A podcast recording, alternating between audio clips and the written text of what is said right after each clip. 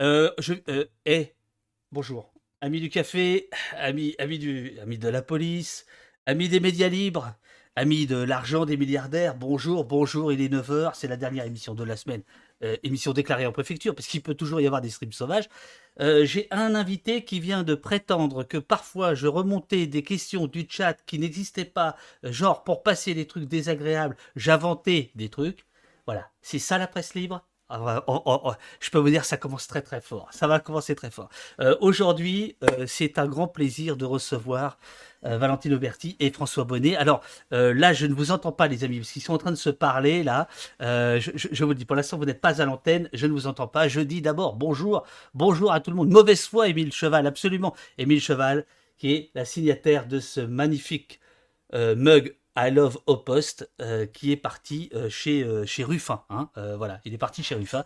Euh, voilà, bonjour, bon Oui, là j'ai pris une grande cruche parce que vous allez, vous allez comprendre pourquoi. j'avais besoin de, j'avais besoin de, de carburant ce matin. Bonjour Manfou, bonjour Aonim, bonjour Goxy, bonjour Zut et Rezut, je, je l'adore, Zut et Rezut. Bonjour Récif. Récif, est-ce que tu veux bien me répondre? Est-ce que c'est toi euh, qui, qui, qui, se cache Est-ce que c'est toi, Philippe, qui se cache sous le nom de Récif? Euh, Bonjour le chat, bonjour Donne la Papade, bonjour Marine, euh, bonjour Cladmi, Jessie, Jessie, modératrice hors pair euh, du, du, chat avec Eurial, elle est là aussi, je sais. Euh, les gars, j'imagine qu'ils dorment, hein, Olivier et Robin, comme d'habitude. Euh, mais euh, la fine fleur de la modération est là. Alors attendez, attendez. Je, vais prévenir maintenant mes invités, François Bonnet et Valentine Auberti. Je, les préviens, je, les préviens, vous allez être à l'antenne. Hein, c'est le moment de, re, de, se redresser, de se tenir droit. Hein, hein. C'est pas de la presse écrite, François Bonnet. C'est pas de la crème. Bonjour les amis, comment allez-vous? Salut. Bonjour. Super. Alors, euh, Valentine Auberti. Comment va le brigadier chef là? Ça va très bien. Alors bon, alors cher monsieur, cher monsieur Bonnet, tu disais, tu disais hors antenne que parfois j'inventais euh, des questions du chat désagréables, euh, comme si je, je voilà. Bah oui, parce qu'on peut pas le lire nous, donc euh, on connaît les vieilles ruses. Alors, vieille ruse que j'ai appris à bonne école. Chers amis, je vais vous présenter euh, les invités. Euh, donc, euh, à gauche, Valentine Auberti, bon, inutile de la présenter, wow. puisque c'est la, la vedette. Hein. La, ce matin, ouais. c'est la ah vedette. C'est la star. Ah on, peut même ah, dire la, on peut même dire la star. Oh. Euh, oh, bah, re regardez, re regardez ce décor extraordinaire. Merci beaucoup pour l'accordéon là. Oh là là là. Tiens, putain. Je sens que ça va être popcorn aujourd'hui. Euh, re regardez ce décor là. Euh... Regardez ce décor. Euh, oui, oui, il y a, y a, parce que donc, donc Valentine ouais. anime à l'air libre. À l'air libre, c'est un peu notre Bolloré, hein, c'est-à-dire que c'est des milliards de Mediapart pour une, pour une émission quotidienne qui veut écraser la concurrence dont au poste. C'est hein. quand même comme ça que tu es perçu ici, il faut quand même que tu le saches. ah oui, je suis en terrain hostile alors. Très très hostile. Euh, donc ouais. Valentine, tu es la co-réalisatrice du film Media Crash avec un dénommé Luc Herman, euh, bien connu de nos, de nos, de nos services. Euh, donc on va montrer la bande-annonce. Vous êtes, voilà, on est là pour parler de ce film. Et euh, à droite, François Bonnet. Alors là, c'est compliqué. François Bonnet, deux fois, il, a, il a essayé de m'exploiter. Il m'a d'abord exploité très jeune, très jeune. On pourrait ressortir ces, ces dossiers-là. C'est vrai. Tu te souviens? Ah bah oui.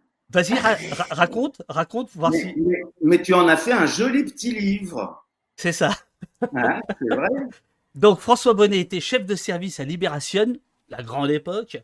Et euh, il m'envoyait dans le métro, comme d'autres à la mine, euh, jour et nuit, jour et nuit, pour faire une chronique quotidienne.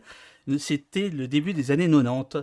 Et euh, 15 ans plus tard, euh, il m'exploite à nouveau euh, dans un petit, un petit projet dans un garage, un truc assez étrange. Euh, Média, Mediapart, Mediapart, est-ce qu'on l'appelle comme ça, est-ce qu'on l'appelle pas comme ça, est-ce qu'on fait un pré-site, est-ce qu'on fait tout de suite le site, le club, le club, les moustaches, etc. Et voilà, c'était euh, une aventure de dingue, euh, les débuts de Mediapart, il y a, combien de temps euh, maintenant François? 2008, il y a bientôt 14 ans. Tu n'es plus à Mediapart ou tu es encore à C'est Mediapart vrai que grâce à moi, tu avais passé une année complète dans le métro, si je me souviens bien. Euh, C'est ça. euh, ma, ma première carte orange, la, la- la pro- la première année que j'ai passé dans le métro sans frauder, c'est grâce à Libération. non, mais c'était un exploit parce que passer un an dans le métro pour sortir tous les jours un papier, faut reconnaître, c'était pas mal. C'est- C'était c'était formateur. C'était formateur. Bon, alors, C'était super super content. Alors, nous, si- oui, mais, mais nous sommes là, nous sommes là pour parler de vous. Oui. Et, alors, chers amis du, du chat, il est possible qu'à un moment donné, la conversation dévie sur un épineux problème euh, qui s'appelle la motocyclette, car euh, il y, c'est- il y a une guerre de religion entre François et moi sur les motos. On va essayer d'éviter ça pour euh, pour pas euh, pour pas embêter Valentine. Bon, Valentine, des petits yeux parce que des avant-premières partout. euh, Ouais. Alors, comment ça se passe? Ah ouais, là, c'est vraiment la tournée dingue. Euh, bah, en fait, euh, ça se passe bien. Euh, hier, euh, le film est sorti en salle. Il y a eu la- alors l'avant-première a été un petit peu chaotique euh, mardi soir. Le, le film s'est coupé en pleine séance. Hein, ça a duré 45 minutes, donc euh, les, les gens étaient dans la salle et devaient, et devaient attendre. Donc on a, on a essayé de, de meubler un peu comme, comme, comme tu le fais ce matin. Finalement, on, on papote quoi. Donc voilà. Et, et, euh, Oui, le ça- film a et- pu oh, reprendre pop, tout, pop, mais pop, voilà. pop. Attends, attends, attends. Nous, on fait pas semblant. Tandis que vous, vous avez essayé de faire un happening hippie. Vous avez voulu cracher le film Crash Media. Exactement. C'était hein. une sorte de mise en abîme euh, de, de- du titre et de voilà des médias qui se crachent en direct. Quoi. On les connaît, les gens de télé. donc, hein, on euh, les connaît. On sait. Ah bah on est là tout bien là pour manipuler tout, tout, tout ça nous. Euh, donc voilà hier euh, bah, on était à Paris dans, dans les trois cinémas dans lesquels il- il- le film est, est diffusé à Paris donc le Luminor, l'espace Saint-Michel et les Sept Parnassiens. On a fait un petit peu le tour et euh, d'après le distributeur c'était une bonne un bon début avec pas mal d'entrées. Euh, des salles euh, combles le soir. Euh, je crois que Fabrice Arfi était à Lyon, il y avait trois salles pleines. Puis il a commencé à être diffusé un peu partout en France. Ra- rappelons, ra- sauf erreur de ma part, et si mes fiches sont à jour, que Monsieur Arfi Fabrice est régional de l'étape. Tout à fait. C'est l'enfant qui rentre au pays. C'est ça. Et, et qu'il y reste? Donc euh, bon, évidemment, il, il, il- il attire les foules. Il attire- reste. a- lui- lui Non, pas du tout, pas du tout. Ah, ah oui, Fabrice. Un poème quand il est arrivé de Lyon avec sa petite valise pour arriver à Mediapart. On ne se connaissait pas. Jeune, jeune journaliste dans l'ombre d'autres journalistes. Et bah, ouais, il est devenu, bah alors, il est devenu, bah alors, il est devenu. Incroyable. Bon, alors, ce film, euh, il faut que tu le résumes, Valentine. Je fais mon Yann Barthès, hein. Euh, sauf que moi j'ai vu le Mm. film, mais je fais comme si je l'avais pas vu. C'est quoi ce film? Bah, ce film, c'est euh, un peu une, boîte noire du journalisme, en fait. Euh, pour reprendre euh, un, outil de, Mediapart, la boîte noire, c'est voilà, on vous raconte un peu les, les arrières-cuisines et la façon dont on produit une information, la façon dont on ne peut pas la produire, qu'est-ce qui peut l'entraver parfois, qu'est-ce qui les pressions, les autocensures et les censures. Et on, on place ça dans le contexte global de la concentration, de l'hyper-concentration euh, notamment par Vincent Bolloré, euh, dont l'appétit euh, pour les médias est insatiable, euh, et puis dans le contexte aussi de fusion TF1-M6 qui pourrait créer une espèce de mastodonte audiovisuel. Donc voilà, ça c'est pour le contexte. Et donc l'idée c'est de, raconter ça et de dire si les médias sont hyper concentrés, s'il n'y a pas de garde-fou, votre information elle peut être empêchée. On donne des exemples, on le démontre, on le déclare pas, on le démontre. Et, euh, et, et ça, c'est un problème pour la démocratie parce que c'est un enjeu citoyen, euh, la, la bonne information d'intérêt général. Voilà, voilà en gros le pitch. Il y a Léon Blum, ah ouais, et qui est dans le chat. hein, C'est oui, c'est comme ça. Ah. Euh, oui, oui. euh, salut Léon. Euh, mais il- euh, Blum, euh, il n'écrit pas pareil. Je suis désolé, Valentine. La, la question s'adresse évidemment à toi, et tu vas voir qu'elle Ouais. renvoie au film. Y avait-il de la censure à quotidien? Et il y a toute une scène dans le dans le dans le film, scène qui est, sauf erreur de ma part, si j'ai bien compris, inédite. Mhm. où tu racontes où tu racontes ça. Donc allons-y directement. Ouais, alors, euh, est-ce qu'il y a de la censure à quotidien? De manière générale, j'en sais rien. Je pense pas qu'il y en ait plus à quotidien qu'ailleurs. Enfin, peut-être plus qu'à Mediapart, sans doute, mais euh, voilà, euh, il y, a, euh, y, a, il y a eu de l'autocensure. Ce que moi j'ai vécu précisément, c'est, je pense, en tout cas, ce que je peux documenter, c'est de l'autocensure. C'est je récupère des documents euh, confidentiels défense, euh, une matière euh, assez euh, explosive que, que Quotidien n'a pas forcément l'habitude d'avoir entre les mains. Bref, je commence à travailler là-dessus. Donc, ce document, il concerne les ventes d'armes, les ventes d'armes françaises à l'Arabie Saoudite et aux Émirats Arabes Unis, et armes qui sont utilisées dans la guerre au Yémen. Yémen. Voilà, et donc je récupère ça, je commence à vérifier qu'il est authentique, j'appelle des spécialistes, bref, euh, je travaille sur le sujet. Et puis à un moment, on décide d'aller voir la ministre pour lui poser des questions, parce qu'à cette époque-là, on était fin 2018, l'exécutif était beaucoup questionné sur ça et, euh, et euh, donné comme version officielle qu'il n'y avait pas, grosso modo, d'armes françaises qui tuaient des civils au Yémen. Et donc, je vais questionner la ministre avec ça, et ça crée une panique au ministère. On, se prend un mail de pression disant qu'on risque la prison et qu'il faut rendre le document confidentiel défense, qu'on n'est pas censé l'avoir. Et à partir de là, tout s'arrête. Et tout s'arrête, pas en me disant bon, écoute, c'est trop gros pour nous, c'est compliqué, en me disant qu'il n'y a rien dans le document, que c'est pas intéressant, que j'aurais pas dû aller voir la ministre comme ça, que maintenant que j'y suis allée, on peut plus enquêter. Bon, au nom de quoi, j'en sais rien. Et tout s'arrête comme ça. Et voilà. Et donc, bah, l'information est sortie ailleurs, comme c'est expliqué dans le documentaire. Je ne sais pas si tes abonnés, enfin, les gens qui te suivent, ça, ont, vu le Twitch Je, détaille un petit peu. Ici, c'est Twitch voilà. Twitchos, voilà, pardon. et donc, du coup, du coup, du coup, voilà, je donne les infos à d'autres qui la sortent. Et oui, donc moi, là, j'estime clairement avoir été censuré. Et je pense que mon producteur, qui a décidé qu'il n'irait pas au bout, s'est auto-censuré. En tout cas, moi, voilà ce que je peux dire quoi, sur cette histoire. Alors, euh, dans, le, dans, le, chat, effectivement, des gens ont vu le film, d'autres non, puisque par exemple, euh, la, question t'est posée est-ce que tu as euh, des, est-ce que tu cours des risques d'avoir justement brisé le, secret défense? Alors, théoriquement, oui, juridiquement, oui, puisque quand on a un rappel à la... alors, avoir brisé le secret défense, oui, ça, ça, ça, nous a exposé, je dis nous parce qu'il y a eu les journalistes de Disclose qui ont sorti de l'affaire, ça expose donc à, à 50 prisons et 75 000 euros d'amende. Euh, dans les faits, ce qui s'est passé là, c'est qu'il y a eu une enquête préliminaire, donc une procédure qui n'est pas contradictoire. On n'a pas accès au dossier, pas accès aux pièces, aux actes d'enquête. On a été auditionné par la DGSI. Et puis l'affaire a été classée sans suite. Et euh, donc j'ai reçu un joli courrier du procureur de la République de Paris me disant bah voilà euh, l'infraction est caractérisée, c'est-à-dire en gros oui vous avez bien commis un délit, mais oh euh, chère madame nous sommes tellement cléments qu'on va s'arrêter là hein, parce que c'est très très grave ce qui s'est passé, mais on va s'arrêter là, mais on va vous coller un rappel à la loi.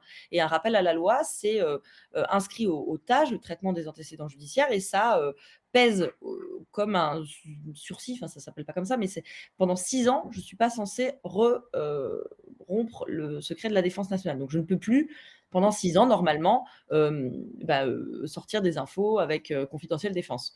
la raison pour laquelle là on en reparle. Est-ce qu'il y a une procédure d'appel là-dessus? Quand bah, le procureur te notifie le rappel à la loi, tu, tu peux le contester? Tu dois pouvoir. Bah, je sais pas, en fait. Est-ce qu'on peut, ouais, on peut, oui, et demander que qu'il rouvre une procédure, qui est une vraie procédure, une vraie enquête, et puis qu'on porte le débat du secret de la défense Parce que, par ailleurs, euh, si je me trompe pas, il y avait quand même, euh, si je me trompe pas, il y avait quand même le, scandale de la perquisition de la DGSC à Disclose, non? Non, il n'y a pas eu de perquisition. Il n'y a pas eu de perquisition ah bon Non, effectivement. Non, je crois pas. Après, non, ils, ils, ont été entendus. Ils ont été entendus. Ils ont été entendus. Ils ont été entendus. Mais euh, ils ont été entendus. Mais en fait, ce juste pour, pour, la, pour finir sur la séquence, c'est que du coup, euh, l'idée, c'était de faire une sorte de pied de nez. Je ne sais pas si très. Donc, ça, c'est ce qui est théorique. Ce que je voulais dire, c'est que c'est théorique, c'est six ans. Est-ce que concrètement, là, moi, je risque quelque chose? Je ne vais pas dire que j'aimerais bien, mais effectivement, s'il y avait de nouveau une procédure, mais qu'elle allait vraiment jusqu'au bout. on, peut t'arranger ça. Attends, attends, on peut t'arranger ça. Ce serait pas mal, parce qu'on pourrait porter la question, quoi. Devant, on pourrait porter publiquement la question de euh, l'information, le droit à l'info est-il supérieur au secret des et euh, voilà. Mais par contre, l'effet quand même que ça a, c'est que je pense que c'est dissuasif. Euh, si on était, si j'étais pas dans une rédac euh, forte comme Mediapart avec une équipe qui a les reins solides et une équipe juridique prête à en découdre, ben, je pense que si j'étais pigiste, je m'aventurerais plus trop sur ces sujets, quoi. Alors, c'est ça le problème. C'est une, une, pression qui a le même effet de dissuasion que celle de Bernard Arnault ou autre, quoi. Alors, alors c'est très bien que tu parles de Bernard Arnault parce que euh, vous parlez dans le, dans, le film, vous évoquez longuement euh, Bolloré, mais aussi euh, Bernard Arnault. Il y a tout le passage que tu viens là de, de, résumer. Mais Valentine, je, vais me permettre un, petit pas de côté, j'en profite. je, ne parle pas, je ne parle pas des poursuites qui te sont faites et de ce que tu racontes, mais la méthode de, quotidien qui consiste à, mmh. à, aller euh, sur un salon, etc., et à demander comme ça, euh, sans prévenir, euh, tu vois, cette technique qui est aussi celle de d'Élise Lucet, etc. Mm. Est-ce que tu trouves pas qu'elle est un peu déloyale? Je, veux dire, si moi j'arrive, je sors de chez toi, je sens la caméra. Non, mais ça n'a rien à voir. François, fais pas la gueule. Euh, non, mais je suis pas d'accord du tout. Non, je crois que, en fait, euh, les responsables politiques sont des personnes publiques euh, et quand ils se déplacent dans un salon, ils accréditent la presse, donc ils sont soumis, enfin ils sont pas soumis, mais ils, ont, ils, ont, ils sont susceptibles, pardon, je voulais dire, ils sont susceptibles d'être questionnés sur tout un tas de sujets. la ministre, je, n'ai pas demandé un rendez-vous avant, mais bon, il a fort à parier qu'elle ne l'aurait pas donné. J'aurais pu lui demander, mais j'estime être dans mon bon droit quand je m'accrédite à un salon et que je vais lui poser des questions. Et qui plus est, des questions qui sont dans l'actualité à ce moment-là. C'est-à-dire qu'elle va sur n'importe quel plateau, elle a des questions, elle va à l'Assemblée, elle a des questions. Enfin, sur les, six mois qui ont précédé mon interpellation dans le salon, elle a des questions là-dessus. Moi, je pense que les personnages publics sont amenés à répondre. Euh, là, en, plus, je la, la piège pas sur un truc euh, qui sort de nulle part. Je lui demande pas ses goûts littéraires ou je ne sais quoi. Je lui parle d'un de ses dossiers, quoi. Donc, ah, euh, je trouve pas ça déloyal du tout. Et alors, Élise Lucet, je suis pas comptable de ce qu'elle fait, mais il me semble que les équipes de cache investigation font des demandes, des demandes, des demandes et n'y arrivent pas. Moi, je travaille dans le cadre d'une quotidienne et, et donc je, ne pense pas que tout journaliste qui travaille dans une quotidienne ou dans un, JT euh, ne, fait des demandes d'interview euh, toutes, les cinq minutes. Je pense qu'il faut profiter des moments où ils sont en déplacement, ils sont publics et puis ils répondent aux questions. Ils passent tellement leur temps à les éviter, les questions, que quand euh, on les a sous la main, évidemment qu'on leur pose. François, tu veux intervenir? Oui, parce que je pense que ce qu'il faut donner, c'est le background. Parce qu'effectivement, ces méthodes peuvent sembler un peu cavalières. Ce que les, lecteurs, les auditeurs, les téléspectateurs ne savent pas ou ne voient pas, c'est comment il y a deux trous noirs aujourd'hui dans la République, c'est la défense et c'est les affaires étrangères. Ces deux ministères qui ont pris la détestable habitude de ne jamais répondre aux questions des journalistes. Moi, je, l'ai expérimenté il y, a, deux ans environ, quand un papier de la presse anglo-saxonne a sorti qu'on avait retrouvé dans les entrepôts d'armement abandonnés du général Haftar euh, en Libye. Lorsqu'il faisait le siège de Tripoli, on a retrouvé dans ces entrepôts des missiles français. Donc officiellement, la France soutenait le gouvernement de Tripoli et on savait, et là on avait une preuve concrète, qu'il armait Haftar. Donc j'appelle le ministère de la Défense et là, on tombe sur un mur et j'envoie des questions et j'appelle et je rappelle, etc. Pour, in fine, avoir un chargé de communication qui me fait un communiqué de Kathleen qui n'a aucun sens et qui évidemment ne répond pas à la question. Quand je repose la question, plus de réponse. Donc, c'est aussi à ça que se heurte Valentine, que se heurte la plupart des journalistes, c'est que vous posez une question, on vous renvoie un vague communiqué qui ne répond, pas à la question, donc vous n'avez pas de pouvoir de relancer, de dire non, attendez, ma question c'est celle-ci, est-ce que vous pouvez répondre à ma question? Et, voilà. Donc, on, c'est pas possible. Il y a une, comment dirais-je, il y a une culture dans ce pays d'un exécutif qui choisit de répondre ou de ne pas répondre. Mais c'est pas comme ça que ça se passe. Dans n'importe quelle autre démocratie européenne, les ministres sont tenus de répondre aux journalistes. Pas parce que c'est des journalistes, on n'a pas euh, un statut particulier, mais simplement parce qu'à travers les journalistes, ils répondent aux questions que se posent les citoyens et les citoyennes. Euh, voilà, on n'est jamais que des intermédiaires entre la société et des acteurs politiques. Et, et ça, en France, c'est un véritable problème. Alors, je, je, je, je disais ça. Je peux, je peux, compléter? Pardon. Non, je voudrais juste dire un truc. En plus, moi, j'ai pas l'impression d'avoir une démarche ni déloyale ni malhonnête. Enfin, en tout cas, vraiment, ça, ça, ça c'est hyper important pour moi d'être de, d'être intellectuellement honnête. Et ce que je pourrais trouver malhonnête ou déloyal, c'est de se pointer, par exemple, à brûle pour point sur un salon ou dans un déplacement et lui poser une question très précise sur, je sais pas, combien on a, on a vendu euh, ou combien la France dispose de porte-avions ou c'est combien de tickets de métro, enfin ce genre de truc. Je sais pas comment dire. Euh, la, coincer sur un truc qu'elle sait pas alors qu'elle devrait le mmh. savoir, euh, comme ça, à brûle pour point, en n'ayant pas bossé ses dossiers, ça, ce serait complètement débile et ça n'aurait même aucun intérêt journalistique. Là, euh, je trouve que la démarche, elle était différente. Moi, je, vais, euh, entre guillemets, euh, choper les gens, les, politiques pour des questions quand ça me paraît important et quand quand ils sont censés pouvoir y répondre. Enfin voilà, c'est pas. non, mais alors, alors Valentine, c'était vraiment un détail, mais je, vais te dire. je vais te dire ça m'intéresse de faire de la pédagogie là-dessus. Parce que d'une certaine manière, je trouve que cette scène, donc qui est dans Media Crash, d'une certaine manière, elle est assez éloquente parce que au, fond, cette scène, tu peux la tourner mais l'information, la réelle information, celle que tu as, tu ne peux pas la sortir. Et c'est pour ça que je me, suis, je me suis demandé en regardant le film si d'une certaine manière vous n'étiez pas en train d'expliquer, mais sans méchanceté. Il y a quelqu'un qui dit que le, ce passage-là est un peu à charge pour quotidien. La, question, là, là, on va parler des, on va, on va parler des milliardaires. Hein, c'est bon. Mm. Mais ce que, ce que, je veux dire, c'est que je, je, trouve que en creux, en fait, euh, là, ce qu'on comprend, c'est que le producteur te dit ça, ça sort pas. Et euh, la, la, la, scène, la scène, elle, elle peut, elle, elle peut être filmée. Elle, je ne sais pas si elle avait été diffusée d'ailleurs. Non, même pas. La scène de, même, même, la scène de l'interpellation. Bon. Non, justement, il avait, il avait dit il n'y a pas eu de confrontation avec la ministre, etc. Non, non, c'est un, un, un, pur mensonge en fait. Euh, il, y avait, il y avait tout ce qu'il faut pour faire un sujet, et y compris à la quotidien. Donc, euh, c'est quotidien renie ses propres méthodes. Moi, je ne sais plus comment je m'appelle. Pour, pour, que, pour, que, pour que tu sois rassuré, tout va bien, euh, Valentine. Il y a Coco Copain56 qui dit Valentine, depuis quotidien, je l'adore, et depuis qu'elle est à Mediapart, c'est encore mieux. et encore, quand elle va venir au poste, enfin, je veux dire, à ma place, alors là, parce que, non, parce qu'à un moment donné, il faut, il faut, il faut vraiment aller dans l'underground, quoi. Tu vois, qu'il faut, quitte à lâcher la proie pour l'ombre, quitte à lâcher la proie pour l'ombre. bon, alors, le gros morceau du, du, du film, c'est quand même euh, l'ami Vincent. C'est quand hmm. même l'ami Vincent. François, veux-tu parler de Vincent Bolloré ou Valentine? Mais, Non, vas-y, François. Mais je sens que François, il a, il a envie de sortir sa voix grave. Mais oui, alors... il y a plein de choses à dire. C'est un grand jour parce que l'ami Vincent, euh, aujourd'hui, il prend sa retraite. C'est le pot de départ. C'est le pot de départ de Vincent. Moi, je me, je me souviens euh, l'avoir rencontré euh, à deux reprises en 2006. Et déjà, il me sortait effectivement son téléphone portable où il y avait le compte à rebours.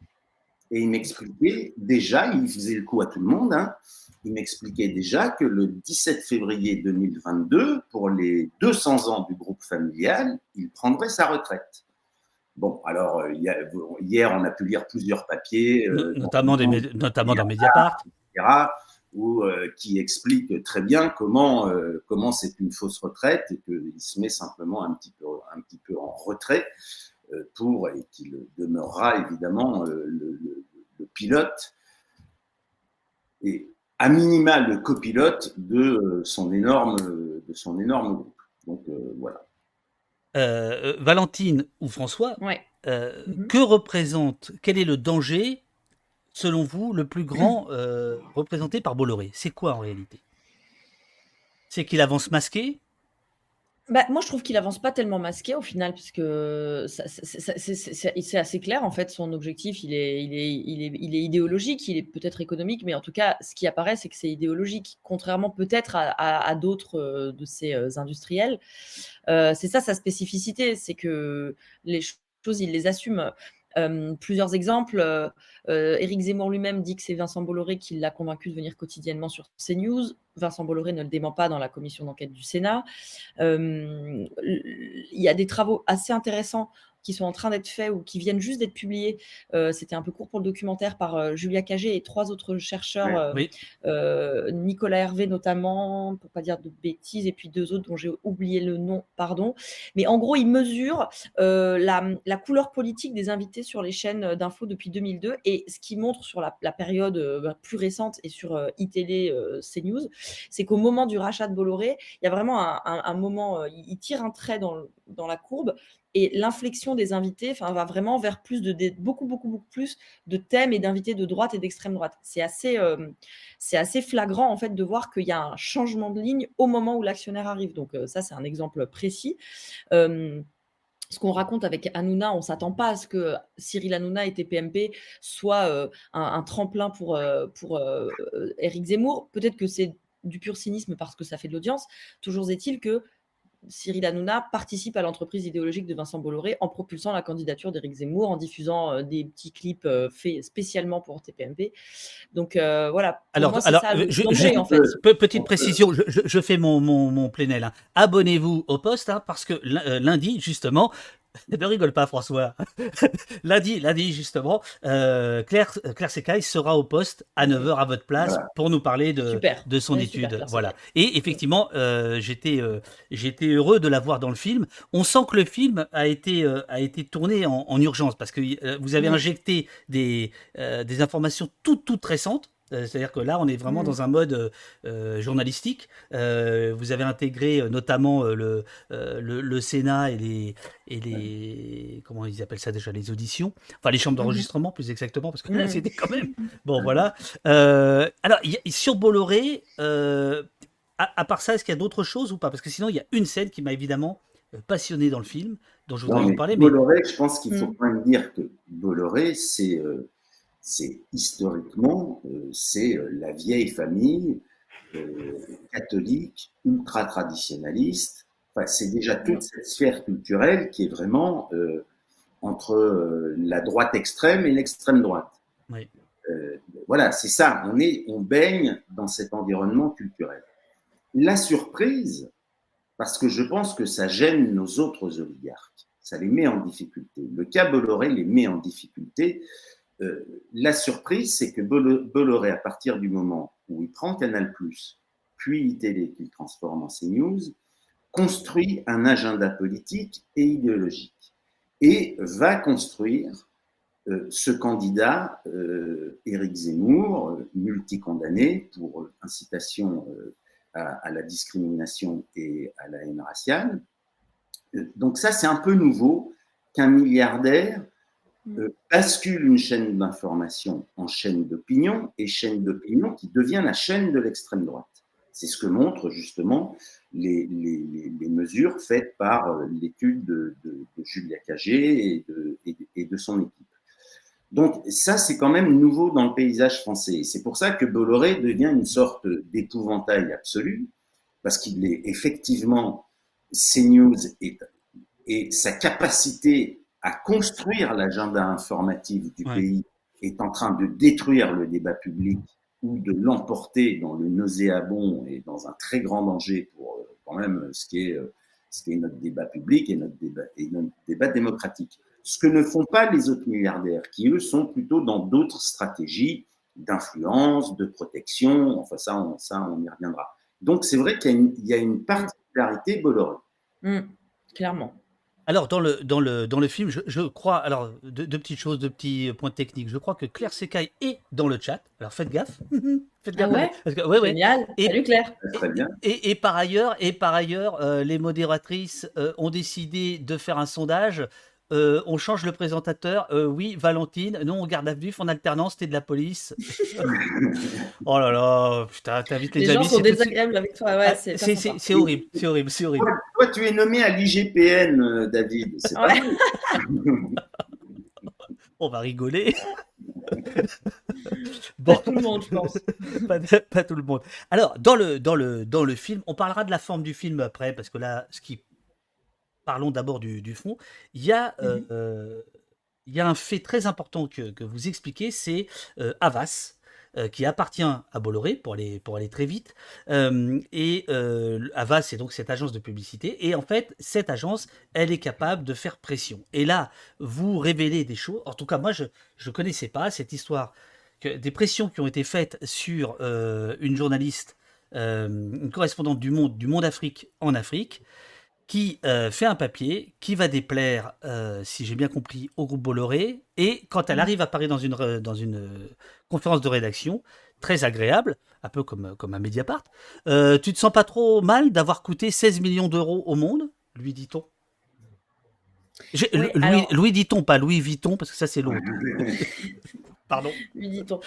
Euh, non, mais alors, il faut rendre justice aux, aux, aux confrères. L'histoire avait été racontée dans plusieurs. Euh, oui, en fait, c'est ce que vous dites. Elle avait été révélée par le Canard enchaîné et elle a été racontée dans euh, le livre Vincent Tout-Puissant de Jean-Pierre Canet et Nicolas Vescovacci, qui est un livre intéressant sur Vincent Bolloré et sur ses méthodes. On, on l'a reçu, le petit Canet, on l'a reçu voilà. déjà ici, on connaît. Et on puis, connaît. je crois que Jean-Baptiste Rivoire en a reparlé oui, dans son dernier livre, là, ouais.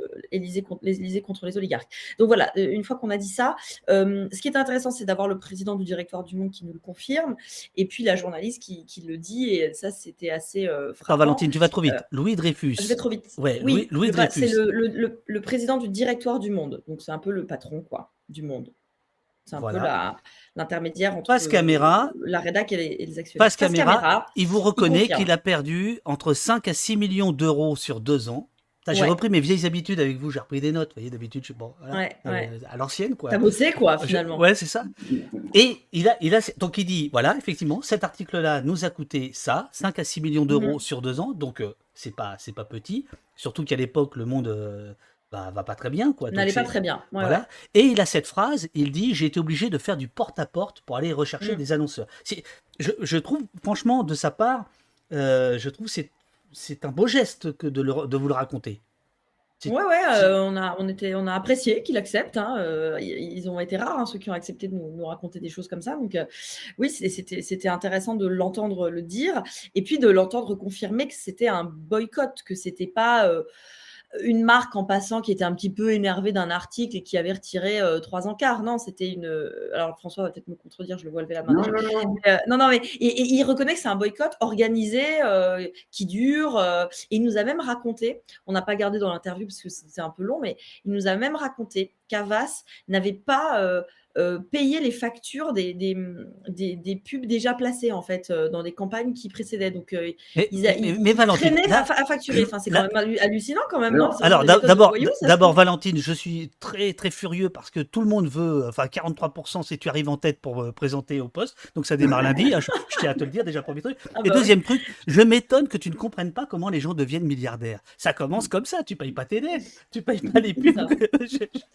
C'est ça. Non mais franchement c'est c'était complètement dingue, quoi.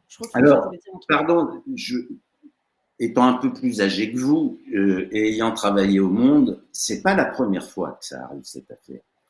Et euh, au, ça doit être en 2000, quand Le Monde, par, sous la plume de Martine Orange, euh, sort les très grosses enquêtes qui vont faire tomber Jean-Marie Messier, qui dirige à l'époque Vivendi, la première mesure de rétorsion prise par Messier est de couper tous les budgets publicitaires alloués au monde. À l'époque, c'est des sommes énormes.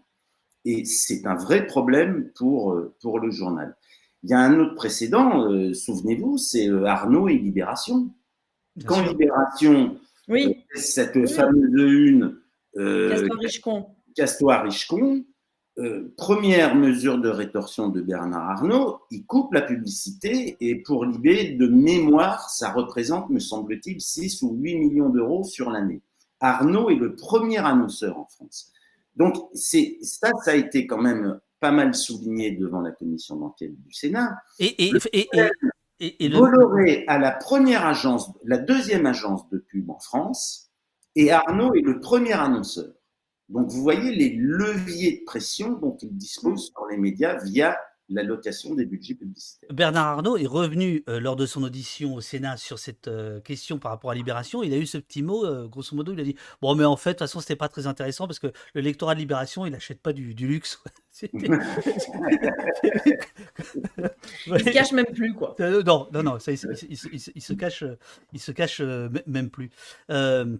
Mais alors, sur, sur Bolloré, euh, qu'est-ce, que euh, vous pourriez dire d'autre euh, Qu'est-ce que vous avez dit là? Bah, bah, ce qu'on peut dire, c'est que voilà, on a parlé de l'aspect idéologique de Vincent Bolloré, on n'a pas parlé de la manière, enfin de l'énergie qu'il déployait pour, pour empêcher les journalistes de travailler. Alors peut-être que les, les Twitchos connaissent déjà ces méthodes avec la justice et donc les, les, les procédures baillons, c'est-à-dire euh, il dépose plainte à tout va en fait dès qu'il y a quelque chose qui sort sur lui, ou presque, hein, mais il dépose énormément de plaintes contre les journalistes.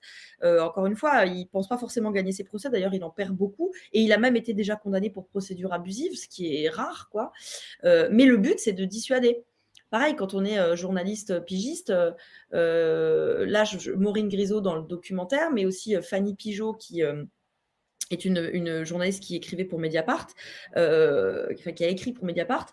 Euh, c'est ces deux personnes qui sont indépendantes, donc euh, elles se retrouvent avec des procédures. L'une comme l'autre ont été attaquées, par exemple, par Vincent Bolloré en justice, mais aussi le journaliste de complément d'enquête Tristan Walex plusieurs fois. Hein, donc, donc c'est quand même hallucinant.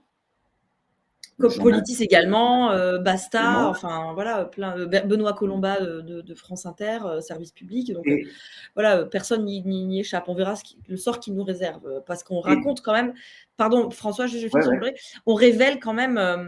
un jugement dont je ne dirai pas qu'il est faux, mais dont je vais dire qu'il n'est pas authentifiable. C'est ça qu'on raconte dans le documentaire. Il utilise un, document de justice qui est à ce, à ce jour pas authentifiés dans un procès contre Mediapart euh, et documents qui, qui, contribuent en première instance à faire condamner Mediapart. Donc, euh, ça peut aller quand même euh, super loin. Et dont l'authenticité est douteuse, on peut dire ça comme ça. Ouais, on peut dire douteuse, ouais, ouais, tout à fait. On peut dire douteuse, très très douteuse, puisque ça, on a, on a fait des diligences et on, comme disent les avocats, non, on a essayé de se renseigner. Et, euh, euh, le tribunal qui est censé avoir émis ce jugement n'existait pas sous ce nom au moment où le jugement a été émis. Donc ça, c'est déjà un premier problème. Et le deuxième problème, c'est que quand on demande aux huissiers d'aller regarder dans les archives de la justice au Cameroun, ils ne le trouvent pas, ce jugement. Alors peut-être que c'est mal rangé, mais en, tout, en attendant, pour l'instant, ça ne ressemble pas à quelque chose qui existe, quoi. Je, mets euh, cette carte de Politis, il en existe plusieurs, j'en mettrai d'autres tout à mmh, l'heure. Il y a la fameuse mmh. carte de, euh, du monde diplomatique. Euh, il y a aussi Challenge qui en, a, qui en a fait une. Elles vont, elles vont défiler tout à l'heure. On, dit, et vous, dans votre promo et dans le film, vous, vous, vous, affirmez que 90% de la presse appartient. Privé. Privé, appartient à 9 milliardaires, c'est bien ça? Ouais. Bon commence à monter l'idée de dire est-ce qu'on en est bien sûr? Est-ce que qui a sorti ce chiffre? Qui l'a vraiment euh, comptabilisé euh, Voilà. Alors, c'est dans un, bouquin de Julia Cagé qui s'appelle L'information est un bien public, euh, que je n'ai pas là sous la main. Il, est à mon bureau, je peux aller le chercher. qui dit, parle de neuf industriels qui possèdent 90% des médias. Et pour compléter, le, chiffre des 90% qui, moi aussi, m'avait interrogé, donc euh, j'ai cherché la, source de ce chiffre, ce sont les mesures euh, APCM, euh, l'équivalent de l'ex-médiamétrie. C'est-à-dire qu'en fait, ce sont des mesures d'audience et d'impact de, la, de la presse privée, audiovisuelle, presse papier, presse web, et euh, c'est une mesure globale d'audience. Et on arrive, alors ce chiffre peut être discuté comme le sont toutes les mesures d'audience, hein, et on arrive à, à, à, à cette proportion qui, qui, est effectivement extravagante de 90%. Euh, mais de toute façon, j'allais dire, bon, euh, donc. Mais c'est presque obsolète déjà parce que la Gardère, il va se faire manger ce que je veux dire, c'est que j'ai vu effectivement que, ce chiffre de cette proportion, ce taux de 90% était discuté sur Twitter hier, etc.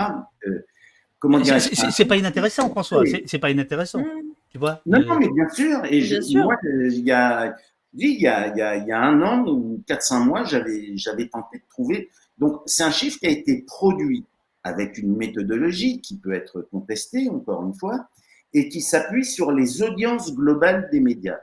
Encore une fois, ça peut être discuté, mais euh, c'est un chiffre qui normalement, euh, euh, c'est une méthodologie qui est en gros utilisée pour fixer les tarifs publicitaires des médias. Voilà. D'accord. Déterminant leur audience. Donc moi, c'est ce que j'avais trouvé comme source. Effectivement, ensuite, il est repris dans le bouquin de Julia Cagé, il a été repris dans, dans, dans pas mal d'enquêtes. Ce que je veux dire, c'est que, bon, il faut donner effectivement cette source, tu as tout à fait raison, après, même si c'est 80% ou 75%, le problème demeure identique. Hein. J'allais y venir, bien sûr, bien sûr. Le, problème demeure absolument identique. Voire moins de milliardaires, puisque la Gardère est en train de se faire manger. Juste pour terminer, je pense que c'est une proportion qui a baissé depuis, depuis un an. Pourquoi? Parce que ce à quoi on assiste, c'est qu'il y a une telle défiance de l'opinion des citoyennes et des citoyens par rapport à ce qu'est le système médiatique et en particulier avec ce qu'on vit et ce qu'on subit depuis le mois de juin dernier, avec un débat public complètement pourri par les thèmes d'extrême droite, que les gens se détournent massivement de ça. Et c'est pour ça qu'on avait fait en novembre dernier euh, cet appel sur la presse indépendante qui était euh, titré euh, Ouvrez les fenêtres, lisez la presse indépendante. C'était pour rappeler qu'il y a quand même toute une galaxie de titres indépendants qui aujourd'hui, chaque jour, ont des millions de lecteurs, d'auditeurs, de téléspectateurs. Les gens vont s'informer ailleurs de plus en plus. Et là, il y a, voilà, ce système médiatique dominant, privé, tenu par 8, 9 hommes d'affaires dont les intérêts ne sont pas dans, les médias, enfin, c'est pas leur métier, c'est pas leur cœur de métier. Euh, les gens s'en défient, les gens commencent à comprendre que ça ne va pas. Ça ne peut pas fonctionner comme ça. Euh, et d'où, quand vous regardez le, alors ça a été lié au confinement, mais bon, moi je vois quand même beaucoup de collègues de, de, de, de la presse indépendante. euh, c'est plutôt positif ce qui est en train de se passer. C'est-à-dire ben, C'est-à-dire qu'il y a de nouveaux lecteurs. On voit arriver euh, de nouveaux lecteurs quand on regarde les tendances de, je sais pas, d'une dizaine de titres de la presse indépendante, c'est quand même en forte progression. Le, le nombre de titres, oui, mais leur audience. Non, leur audience. Je parle aussi de leur audience. De leur audience. on, parle de, je sais pas, euh, Basta, euh, Reporter, euh, Blast, Au Poste, Médiacité, Mars Actu.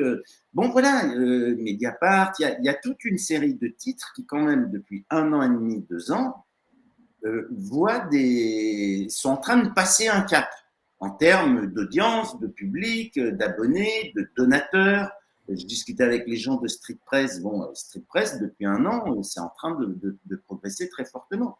Bon, et ces gens-là, ils ont décroché de ce système médiatique qu'ils estiment être tenus, euh, être vraiment en pleine crise d'indépendance. Donc ils partent, ils s'en vont.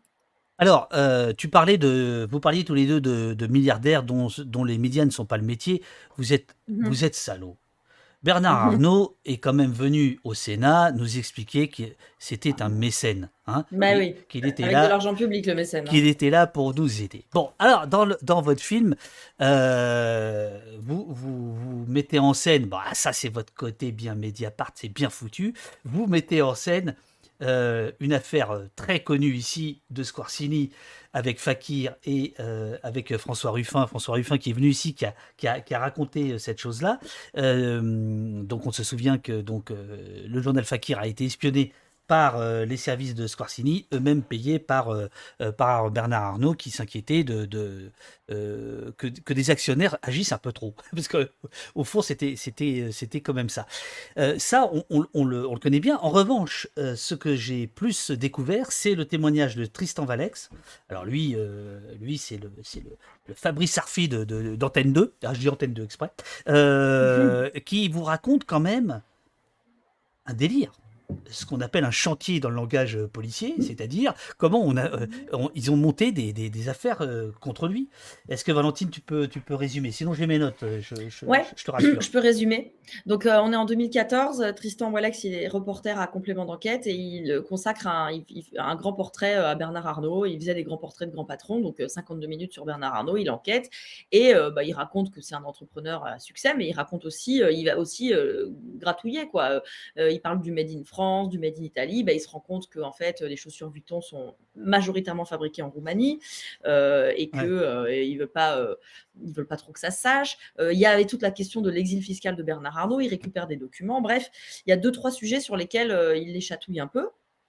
Et tout au long de ce reportage, en fait, il va subir des, pressions et des pressions qui vont lui redescendre. C'est-à-dire que les cadres de LVMH euh, Nicolas Bazir, euh, pour, le citer, euh, appelle son rédacteur en chef de l'époque, Benoît Duquesne, pour lui dire à deux reprises qu'ils ont des preuves que Tristan Walex paye des gens, soit pour aller filmer en caméra cachée dans une usine en Roumanie, soit pour acheter des témoignages en fait d'ouvrières roumaines.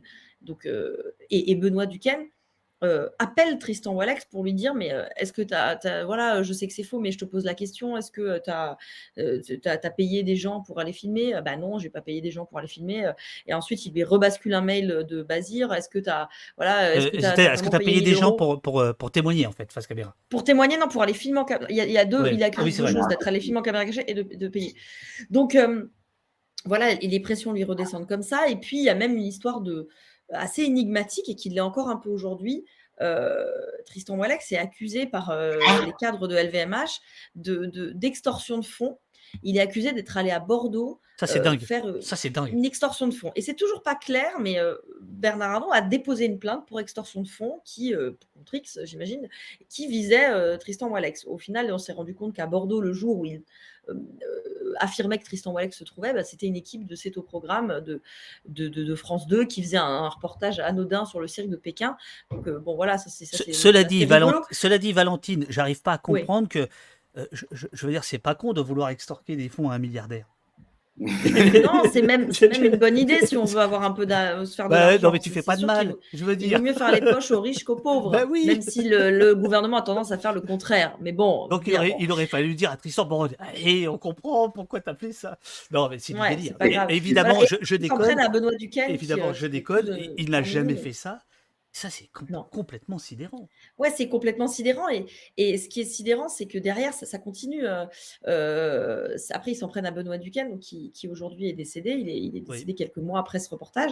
Et euh, en fait, ils s'en prennent à lui dans le sens où ils, essaient de, de, trouver des infos sur lui. Il y a une journaliste qui était rédactrice en chef de Complément d'enquête qui témoigne dans le documentaire.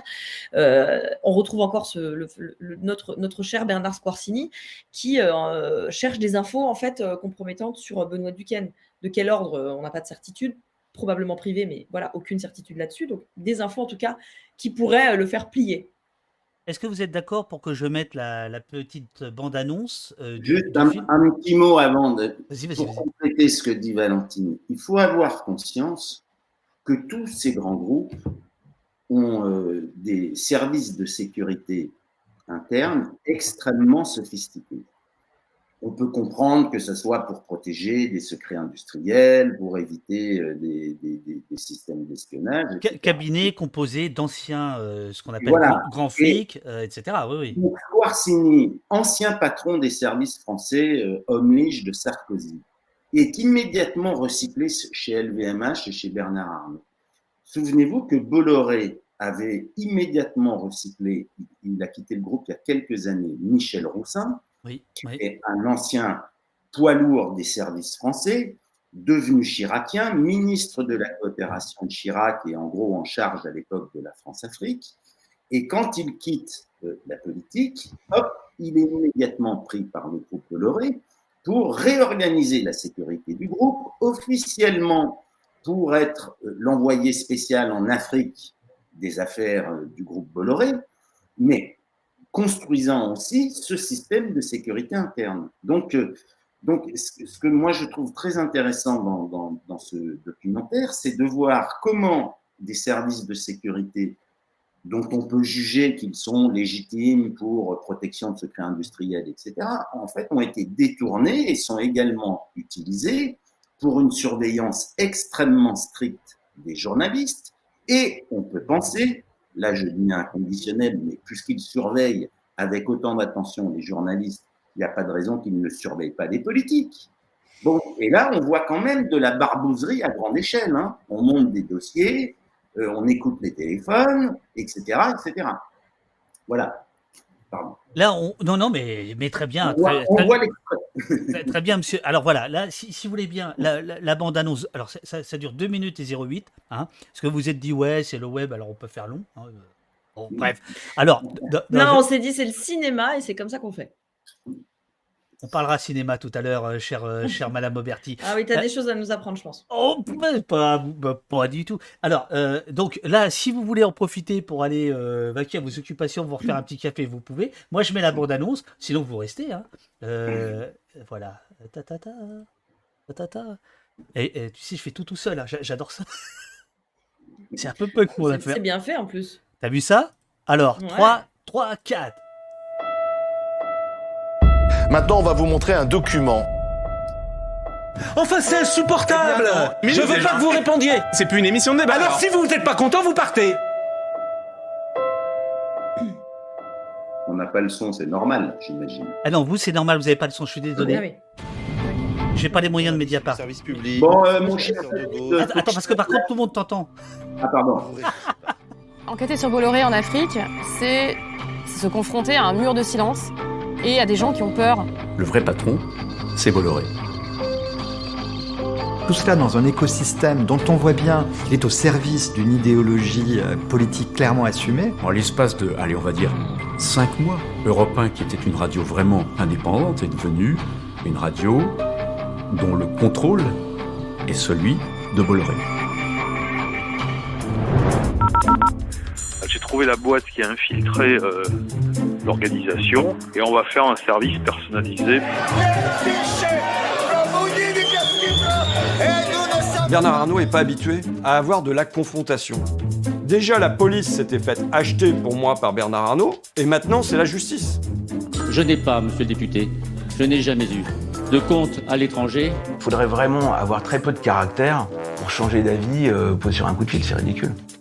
Ils sont voleurs, ils sont assassins, ils sont violeurs, c'est tout ce qu'ils sont.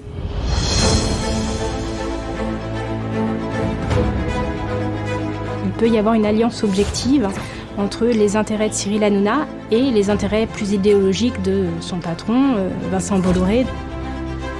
Là, c'était clair qu'il sera avec nous lundi. entre nous, non On va vous expliquer un peu ce qui se passe là en fait. Merci.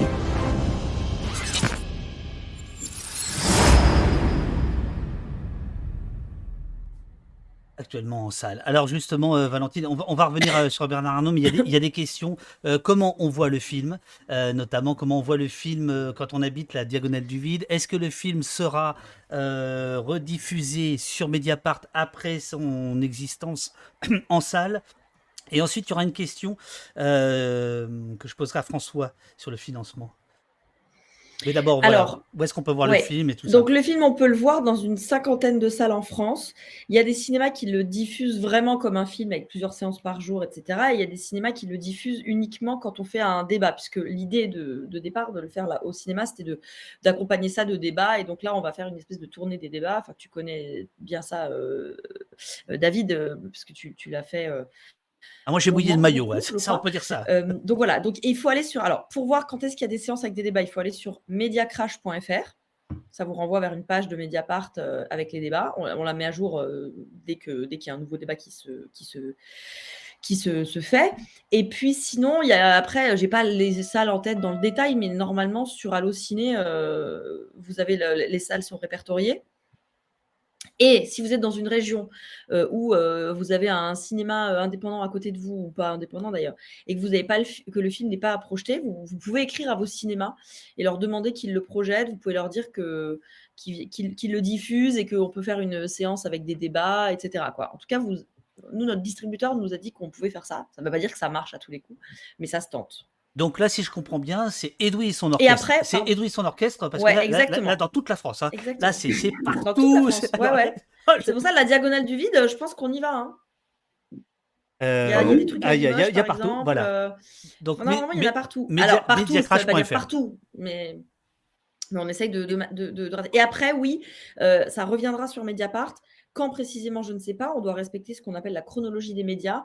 Donc, c'est pour ça qu'on avait le droit de le mettre en avant-première sur Mediapart euh, mardi, comme toute avant-première, en fait. Mais là, il n'y est plus le temps, le temps euh, de sa présence au cinéma. Et après, il faudra qu'on décide quand est-ce qu'on peut le remettre sur Mediapart, quand il sera plus diffusé au cinéma. Mais oui, il reviendra sur Mediapart. Euh, peut-être qu'il sera même en VOD. Euh, il faudra avoir ces discussions avec le distributeur et avec Mediapart. alors, souvent, ça rouspète dans le, dans le chat. Et c'est le cas aussi, alors pas forcément maintenant, François, mais c'était les gens qui venaient.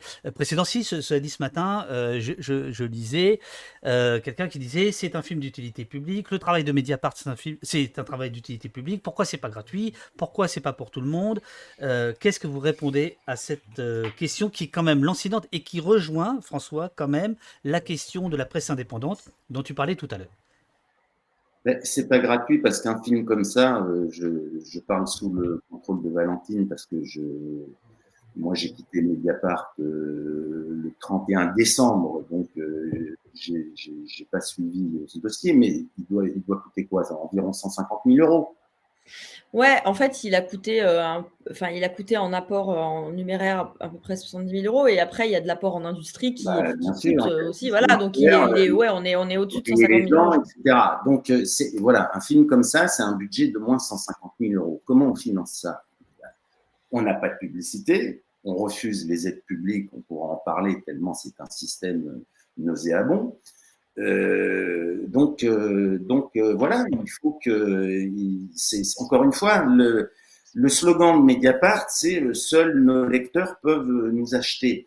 Ce qui dit bien les choses, c'est que le journalisme, ça a une valeur, donc ça a un coût, et il faut bien que, que les journalistes soient correctement rémunérés pour le travail qu'ils effectuent et pour les frais que cela demande d'engager quand on envoie un Fabrice Arfi euh, enquêter pendant euh, plus de six mois sur euh, l'affaire Cahuzac, c'est six mois, hein, six mois de travail. On ne sait pas ce qu'il va y avoir à l'arrivée. Hein, Ouais, enfin, six mois de travail et de restaurant lyonnais, hein, je veux dire, on, on- on connaît l'animal. Non, je déconne, je déconne, je déconne. Donc, donc voilà, tout ça, c'est des gros budgets. Euh, et comment on les finance? Eh ben, On les finance par nos lecteurs qui sont le seul gage de notre indépendance. Euh, c'est pas la publicité qui va financer ça. Euh, donc, euh, donc, il faut que. Alors, ce qu'on observe, je dis ça, ce qu'on observe plus largement dans la presse indépendante, c'est que les médias qui ont des moyens sont aujourd'hui ceux qui vivent de leurs lecteurs, de leurs lectrices. Il y a deux moyens. hein. Ça peut être le système d'abonnement ou ça peut être des systèmes de dons, de dons récurrents ou euh, de grandes collectes qui marchent très très bien. Il y a eu toute une série de collectes faites euh, à l'automne dernier par, euh, par euh, de, je vais dire, 7-8 titres. Chaque fois, le, montant demandé a été atteint et généralement très largement dépensé.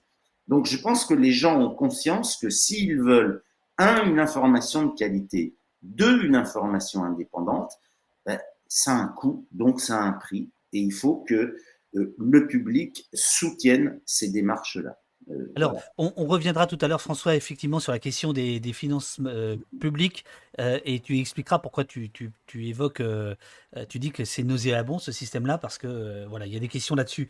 Mais euh, à l'instant, tu viens de parler de Cahuzac, et dans le film, justement, euh, vous avez aussi un autre témoin euh, qu'on n'avait pas entendu jusqu'ici, c'est l'ancien directeur du Point, si mes souvenirs sont bons, qu'on vient d'apercevoir dans la, dans la bande-annonce.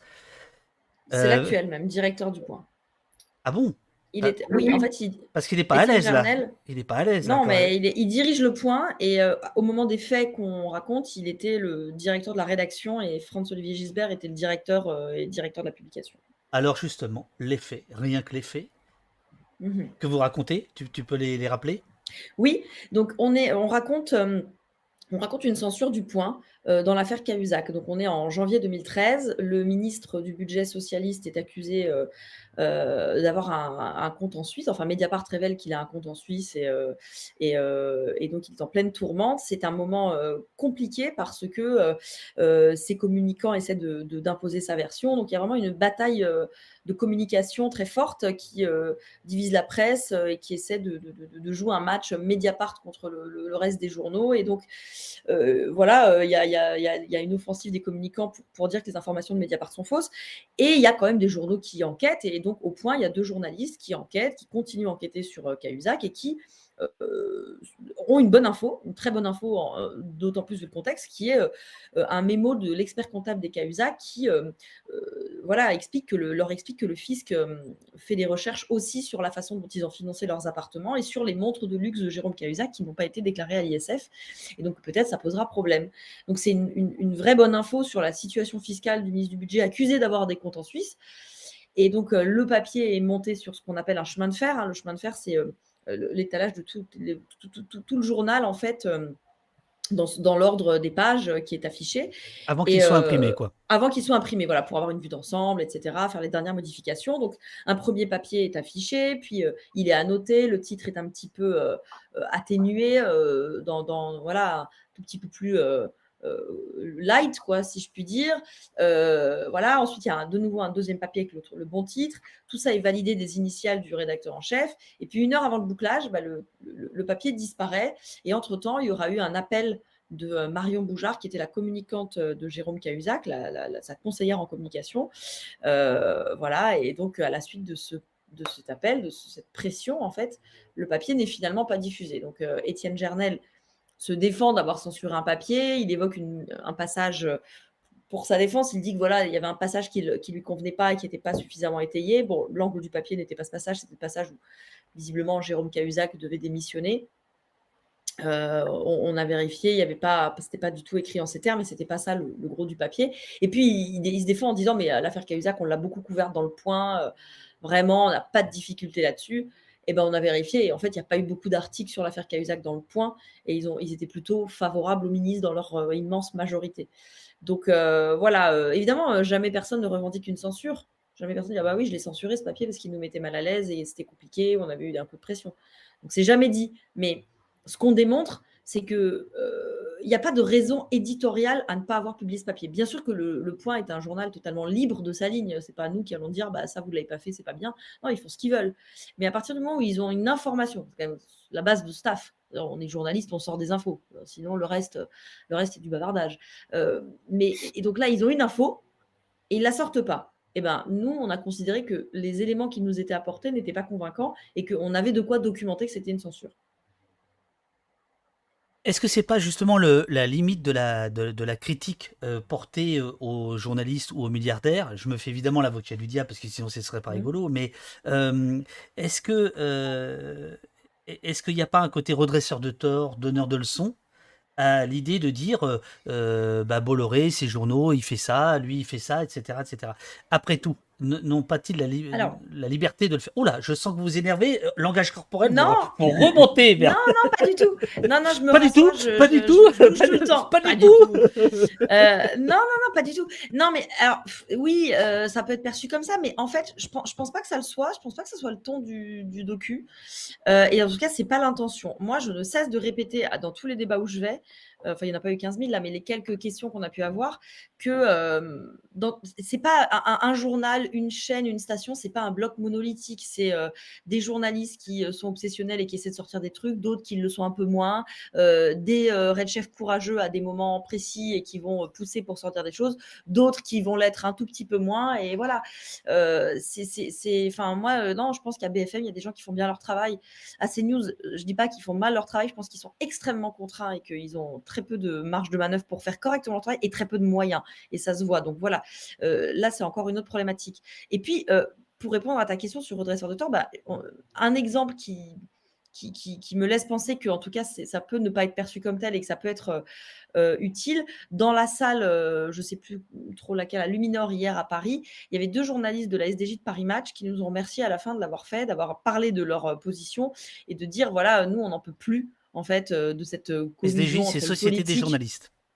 Oui, voilà, ce sont des journalistes qui représentent les journalistes dans une rédaction et qui veillent à la déontologie de leurs médias.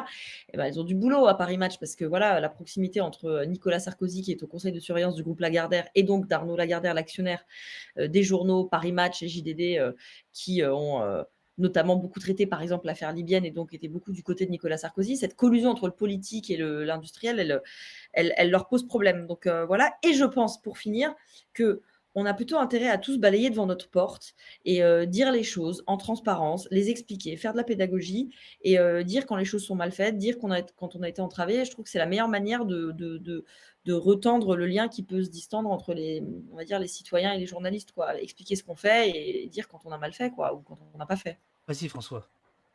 Non, je trouve qu'il y a autre chose euh, que n'aborde pas ce documentaire, mais ça pourrait être l'occasion d'un deuxième volet.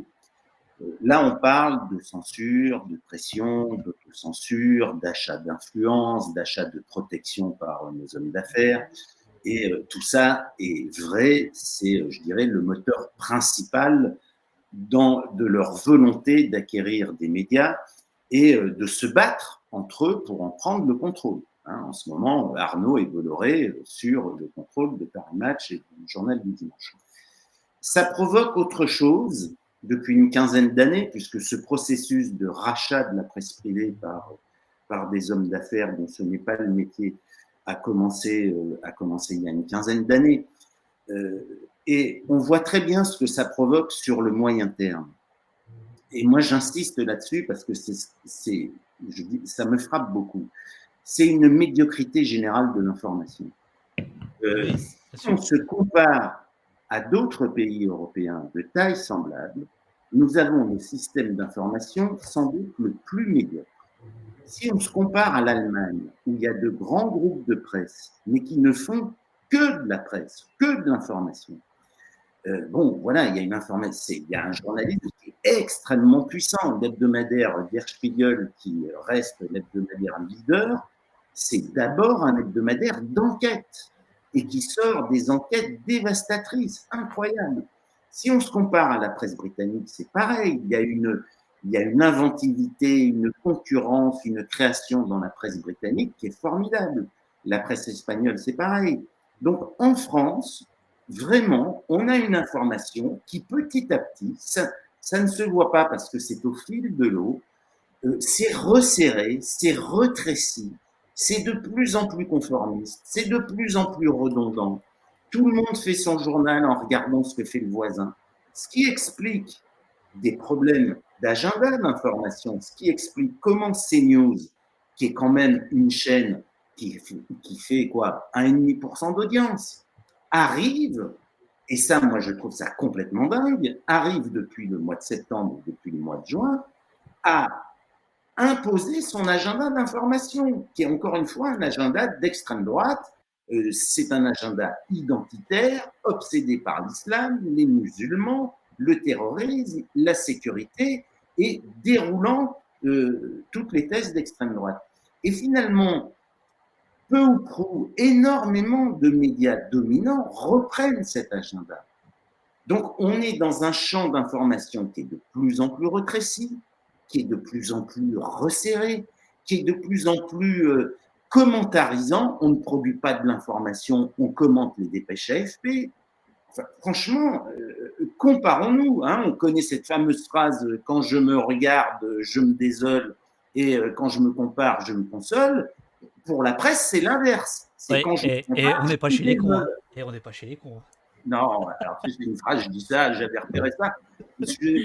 prêté à T'avais préparé cette, euh, cette émission, je, le sens, je, le sens, je le sens. Mais franchement, quand on se compare, on se désole. C'est désolant. Et je ne parle pas en plus d'un continent dont on ne parle jamais et dont on devrait parler beaucoup plus, c'est celui de la presse régionale. Il y a une audition très intéressante du patron des bras, c'est bras du Crédit Mutuel, qui euh, donc contrôle tous les quotidiens de l'Est de la France, six quotidiens. Mais quand vous lisez ces quotidiens, franchement, c'est, ce qui s'est passé depuis 15 ans dans ces journaux, c'est terrible. Il y a un appauvrissement de, la proposition d'information au lecteur qui est absolument incroyable. Donc, ça produit ça aussi, la presse de milliardaires. Ça produit un appauvrissement de l'information. Samedi, euh, j'étais à la Bourse du Travail euh, pour le débat euh, lancé par Acrimed sur la presse, la banalisation d'extrême droite dans, la, dans la presse. Et il y a eu dans le public quelqu'un qui s'est levé à un moment donné et qui a dit que c'était très bien d'attaquer ces news mais qu'il il était surpris de la défense qui, euh, corporatiste qu'il y avait eu euh, de iTélé, en disant mais iTélé, euh, c'était pas non plus terrible, et ces gens-là, finalement, ont découvert... Attends, attends, Valentine, je, je, finis, pour, pour, pour, expliquer, ont découvert les ravages du, du, du capitalisme et du libéralisme, c'est-à-dire qu'ils se font virer par plus riches, alors que pendant des années, ils avaient accepté ça. Et ma question, c'est, est-ce que vous ne trouvez pas que avant même l'arrivée des milliardaires, euh, il y a quand même une, là peut-être plus pour François, depuis 15-20 ans, quand même une vision du monde par la presse, avant même d'être acheté par des milliardaires, qui est quand même univoque, euh, blanc, capitaliste, très capitaliste, libéral, très libéral, à droite, très à droite. Avant, est-ce qu'il n'y a pas d'abord un problème journalistique? Oula, oula, oula, moi, oula. Je pense, non, mais moi, je pense, quand, mais si tu veux, c'est une vieille histoire. Quand on lance Mediapart en mars 2008, tu t'en souviens sans doute, il fallait justifier pourquoi on crée ce journal. Absolument. On crée pas un journal euh, comme ça. Si c'est pour faire comme les autres, c'est pas la peine de créer un journal. Pourquoi on crée ce journal? Et je me souviens, pardon, de, de, de, de sais pas que je veux me citer, mais euh, j'avais écrit un papier qui justifiait la création de Mediapart, qui était titré Une crise d'indépendance déjà en mars 2008. Cette crise d'indépendance, qui est une vieille affaire de la presse française, qui est spécifique à l'histoire française, elle produit du mauvais journalisme. Elle produit un journalisme conformiste. Donc euh, euh, voilà, et, ce qu'il y a d'intéressant, c'est justement comment avec la révolution numérique, ont émergé toute une série de titres indépendants parce qu'effectivement, on peut rentrer sur le marché, si je puis dire, plus simplement grâce à la révolution numérique et, à Internet que euh, voilà, on n'a pas besoin d'acheter des imprimeries, euh, des camions de papier, euh, des immeubles et compagnie. On peut, on peut, on peut rentrer à des coûts beaucoup plus, beaucoup plus légers. Mais il y a il y a un problème de journalisme dans cette structure qui est celle des médias dominants. dont les financeurs sont ou bien des milliardaires ou bien la publicité. Euh, Valentine, je, je t'ai coupé le micro parce que j'ai l'impression que tes batteries. Mais là, je te, je te remets. Ah bon? Non, mais c'est bon. Là, c'est bon. Non, il y, avait un peu Euh, de parasitage. Pardon, d'accord. Euh, non, mais euh, ben oui, il y a toujours une, enfin, euh, une responsabilité individuelle des journalistes à être un peu, euh, enfin voilà, à, se lever le matin, à être combatif et à arrêter de faire euh, des trucs euh, de, euh, regarder, euh, effectivement, ouvrir le Parisien et se dire ah bah le Parisien fait ça, je vais le faire. Enfin, oui, ça c'est sûr que milliardaire ou pas milliardaire, euh, c'est aussi à chacun de se prendre en main et d'essayer de, faire euh, des choses un peu plus euh, un peu plus euh, dif- un peu différentes et de, de regarder le monde autrement. ouais, ça, c'est certain. J'ai pas grand chose à dire de plus là-dessus. J'avoue que je suis pas hyper. Si je peux ajouter un truc, parce que Ouais. ça me permettra de faire euh, une, une très brève parenthèse publicitaire. Alors ça, alors, oula Abonnez-vous à Mediapart. Le, le Et tu fond, sais quoi non, non, pas du tout, pas du tout. Le fond pour Non, une désabonnez-vous à Mediapart, abonnez-vous au poste. Tu peux le faire une fois Le- juste, le- et puis après je le- l'envoie à Edoui juste pour l'énerver. Le fonds pour une presse Il le fera pas, il on le fera pas. organise ce soir. Ah, on, va, on va en parler, François. On va en parler. Ouais. Non, ça c'est très important. sur cette question de l'agenda informatif, parce que moi je trouve que, que c'est vraiment la clé. quoi. Voilà, c'est, euh, euh, chaque média doit créer son propre agenda d'information. C'est- C'est-à-dire, ce- qu'est-ce que tu veux, tu veux Mais bien préciser? C'est-à-dire que ce dont on crève, et c'est pour ça, pour ceux qui arrivent à lire l'anglais, franchement, lisez la presse britannique. Euh, je ne l'érige pas en modèle absolu, mais où on est stupéfait, c'est devant la diversité des sujets, les hiérarchies très différentes d'informations. Donc, on, on a l'impression dans ce pays qu'il y a cinq infos par jour, que tout le monde reprend ces cinq infos, les classe dans le même ordre, les traite de la même façon et ajoute là-dessus une couche de bavardage qu'on appelle éditorial.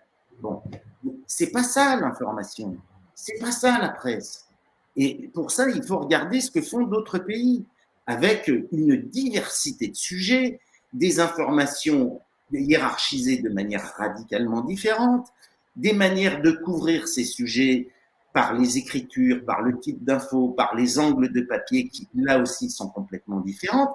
Et donc, on est dans une richesse, dans, un- pluralisme de, sujets, d'infos, d'idées, etc., voilà. Et tu, tu, tu dirais pas, par exemple, que le monde que tu as longtemps servi, euh, c'est c'est quand même euh, rajeuni, diversifié, justement avec les nouvelles écritures, euh, avec les enquêtes vidéo, par exemple, et que aujourd'hui il y a une offre numérique qui est, qui est plus, euh, qui est plus, plus dense, plus intéressante que qu'il y a 15-20 ans, non? Le Monde, le Monde, le journal Le Monde. Le journal Le Monde, oui, oui, bah oui, bien sûr. Le Monde, ça, avec quand même un peu de retard, mais quand même aujourd'hui, voilà, devient. euh, bon, alors, le problème, euh, évidemment, ils ont, ils ont euh, 400 journalistes, donc, euh, donc ils, ils peuvent, ils, peuvent, ils, peuvent faire, ils peuvent faire des choses. Et, et, et Bleu au Bleu te demande, mais à qui appartient Le Monde? Oui, mais je veux dire, il faut mettre un peu de côté le monde dans, dans tout euh, ce système de, de presse dit euh, dominant, parce que le monde a quand même réussi, par rapport à Xavier Niel, à construire des dispositifs d'indépendance qui sont assez forts. Je ne dis pas que c'est gravé dans le marbre, etc. Donc le monde reste quand même sur ce qui est son identité, j'allais dire, euh, historique, euh, sa culture professionnelle. Euh, voilà, Xavier Niel, par ailleurs, je pense que c'est évidemment le plus malin de tous nos oligarques, et il a accepté, justement, avec la rédaction du Monde, de la laisser construire son contrôle. Bon, donc on ne peut pas dire que euh, le, monde éditorialement ait été bouleversé. Ça, serait absurde de dire ça. On peut dire à la limite que le monde, qui était culturellement un journal de centre-gauche, est plutôt devenu un journal de, de centre et parfois, dans certaines de ses pages, si on parle justement de l'économie, d'une certaine vision de l'international, est devenu un journal de centre droit. Bon, si on, si on veut faire des classements comme ça, il y a eu des évolutions, il n'y a pas eu de bouleversement, et on reste surtout dans une culture professionnelle, et je veux dire, il ne faut pas euh, critiquer de manière absurde le monde, on reste dans une culture professionnelle qui produit un journalisme de très grande qualité. Bon, euh, ça, ça me semble incontestable, et qui a réussi ces deux, trois dernières années, justement, une très grande variété de formats et qui a réussi à enrichir son offre rédactionnelle, sa proposition rédactionnelle de manière intéressante. Euh, voilà, comme, comme on l'a fait à Mediapart, parce que dès qu'on a eu des moyens, dès que Mediapart a été à, à l'équilibre, puis bénéficiaire, on a tout le temps réinvesti l'argent qu'on gagnait dans la production de contenu, dans cette diversification de l'offre éditoriale. Et là, on voit que c'est le ressort du succès des médias, tant pour le monde aujourd'hui que pour Mediapart également, que pour d'autres titres. Politis, je discutais avec Agnès Rousseau, est en train de se réorganiser, de se reconstruire et tout. C'est également leur objectif de, diversifier leur offre. Voilà, il faut avoir les moyens de se développer. Et pour ça, encore une fois, il faut avoir des, moyens financiers pour le faire. Euh, tu sais que c'est quand même un petit peu le discours de, de Bolloré, hein, euh, qui est de dire laissez-nous avoir les moyens de développer, nous sommes des nains à l'échelle mondiale. D'accord, mais bon, c'est bon, de, de la grosse blague, quoi. Voilà. Quand même, il faut quand même noter que, bon, euh, passons sur Bolloré. Parlons d'Arnaud. Arnaud perd des dizaines de millions d'euros dans la tribune, qui est un journal qu'il détruit. Donc il laisse la tribune, il la revend à un euro, même en faisant un chèque pour parvenir à s'en débarrasser quand il rachète les échos. Quand il rachète les échos au groupe britannique Pearson, celui qui détient le Financial Times, les échos sont à ce moment-là, j'allais dire, au meilleur de leur forme. Ils sont en excellente santé en termes de vente, de diffusion, de résultats, etc. Euh, deux ans plus tard, ils perdent de l'argent. Et ils vont perdre de l'argent pendant plus de dix ans. Arnaud assure que les échos sont revenus à un petit équilibre l'an dernier. Donc, qu'est-ce que font ces gens quand ils rachètent des médias? Qu'est-ce qu'ils créent? Où sont les innovations? Rien. Au contraire, ils détruisent des rédactions, ils détruisent de la valeur, ils détruisent des cultures professionnelles. Et euh, donc, euh, en fait, quel est le bilan de tout ça en termes d'information? Rien du tout. Euh, Valentine, je, je reviens, euh, je, je, reviens au film parce que là, je vois que tu es plongé dans des dans, des, dans, dans mes SMS. Dans tes SMS, c'est quoi C'est quoi? C'est Non, mais c'est des trucs de boulot. C'est ça, c'est Luc Herman qui fait chier? C'est quoi? C'est quoi? C'est un chef qui fait chier. chier. Ils font chier les chefs. Ils sont toujours fait chier. C'est Edoui, c'est Edoui. bon. Bien. Alors. Euh... Alors, dis-moi, vas-y. Non. non mais j'écoute en plus, hein, avec ah bah, attention. Ah bah j'espère. J'écoute toujours religieusement François Bonnet, moi. Donc, le, le, le sous-titre de Media Crash du film que, que tu as Ouais. réalisé avec euh, Luc Herman, Ouais. euh, c'est euh, Qui a tué le débat public Est-ce que depuis 2-3 jours que vous faites des, des, des réunions, enfin des, des, des projets au débat, des ciné débats, etc., est-ce qu'il y a euh, dans les interrogations des surprises pour toi? Ou est-ce que tout Oui. ça est, est, est, est entendu, attendu, etc. Non, alors une surprise, enfin quelque chose. euh, Il y a une remarque à laquelle je ne m'attendais pas et qui, revient euh, de temps en temps. C'est euh, est-ce que en faisant ça, on ressort pas en se disant tous pourris et est-ce qu'on ne nourrit pas le complotisme? Ça, c'est une remarque à laquelle je ne m'étais pas préparée en vérité et qui n'est pas euh, inintéressante en fait parce que Il, il y a des études, euh, excuse-moi, je, te coupe Ouais, pour, pour- vas-y. pour alimenter ce que tu dis. Il y a des études de chercheurs, ça va énerver François, euh, moi ça m'a énervé quand je les ai découvertes, euh, notamment aux États-Unis, euh, qui expliquent qu'en effet l'inve- l'investigation, l'investigation a pu euh, a- euh, euh, amener ça, le côté tous Mm. pourris, etc., etc. Parce que l'investigation, elle tape notamment plus sur les États, sur les pouvoirs publics, que sur les, entreprises privées qui sont euh, mieux protégées. Bah, François parlait tout à l'heure de cabinet euh, fait d'anciens flics. Il y a la loi, le secret des affaires. Enfin bon, c'est très compliqué. C'est- plus compliqué d'enquêter sur le privé que sur le public, grosso modo. Et que effectivement, ça pouvait. Moi, quand j'avais lu ça, j'avais l'impression que c'était une critique du travail euh, d'investigation qui me semble euh, tellement essentiel. Mais je trouve intéressant que des gens donc dans le dans la salle vous disent un peu la même Mm. chose. Ouais, c'est une question qui se posait. Mais du coup, nous, là, on critique pas les, les, les États, finalement. On est, on est plus dans la critique d'entreprises privées, de fait. Mais enfin, on critique le système médiatique. Alors, dis- disons-le comme ça pour, euh, pour faire euh, rapide. Euh, ouais, on nous dit, bah voilà, euh, du coup, on sait plus qui croire, euh, comment on fait pour s'informer. Voilà, ça, ça revient beaucoup. C'est bah, qu'est-ce qu'on doit lire, quoi, et qui, euh, et, et, qui croire si on voit qu'à chaque fois, partout, on nous manipule, quoi. Voilà, donc c'est légitime de se poser la question et c'est pas toujours facile d'y répondre, en fait, je trouve. Même si je reste persuadée, enfin, c'est ce que je dis d'ailleurs, voilà, c'est que il, vaut mieux faire acte de transparence et raconter ce qui se passe et essayer de, corriger les choses. Et d'ailleurs, le documentaire raconte des entraves et des censures, ça prouve bien quand même qu'on peut dire des choses puisqu'on réussit à le raconter, quoi. bref. Voilà comment je réponds. Alors, sur, le, sur la forme, alors, d'abord, d'abord, je dis les choses. Dans le chat, il y a pas mal de gens qui ont vu le, film, soit au cinéma, soit euh, euh, parce qu'ils sont abonnés à Mediapart, donc en mhm. avant-première, et qu'ils l'ont trouvé super, etc. Il y a quand même des, des, des, des critiques qui sont, euh, qui sont remontées. Je vais, je vais, je vais t'en passer une, par exemple. Alors ça, mhm. c'était sur le Discord, parce que François Bonnet, je sais ce qu'il va faire, il va vérifier. Est-ce que c'était bien dans le chat? Donc François, c'était pas dans le chat, c'était dans le Discord de l'émission. C'est un dénommé imparfait inconnu. Retour ah post-visite c'est ton tiroir secret, ça. Ça, c'est là, on n'a même pas là. je te le dis, j'ai été à bonne école. Hein. Très bien. Alors, retour post-visionnage. Rien de vraiment neuf pour celles et ceux suivant les actualités et les enquêtes. En revanche, bon état des lieux, séance de rattrapage pour des personnes n'étant pas en contact régulier de ce sujet. C'est un format typique doc télé, pas ciné, d'où mon regret tout relatif. Quant au canal de diffusion, est-ce lié à une absence d'intérêt des médias clients habituels de l'agence Première Ligne, qui coproduit le film, après la diffusion ciné, permet peut-être l'organisation potentielle de débats. T'as vu? Eh ben voilà, il a tout résumé. C'est double tiroir secret. C'est double tiroir. Il y a une question, mais il y a déjà la réponse. Non, alors, euh, on a, euh, il n'a jamais été question pour nous, euh, Mediapart, de le diffuser à la télé, ce documentaire. Maintenant, si la télé veut l'acheter, euh, je, pense que tout le monde sera ravi. Enfin, moi, en tout cas, je, trouverais ça super. Non, mais c'est vrai. Mais il n'a jamais été question. Non, déjà, il était question de le diffuser sur Mediapart. Enfin, on est un, site internet, on a vocation à diffuser des contenus vidéo, on le fait déjà on n'a pas besoin de la télé pour diffuser des contenus vidéo, en fait. Ce serait vraiment absurde. En revanche, Peut-être qu'on aura un jour des partenariats, j'en sais rien. Euh, c'est pas l'heure du jour, mais il euh, n'y a, pas de veto là-dessus, c'est, c'est pas le sujet. Mais là, l'idée, c'était en effet d'aller dans les salles et de rencontrer des gens et de faire le max de débats. Donc là, on en a organisé déjà, je crois, une quarantaine, cinquantaine, j'ai plus le chiffre précis en tête.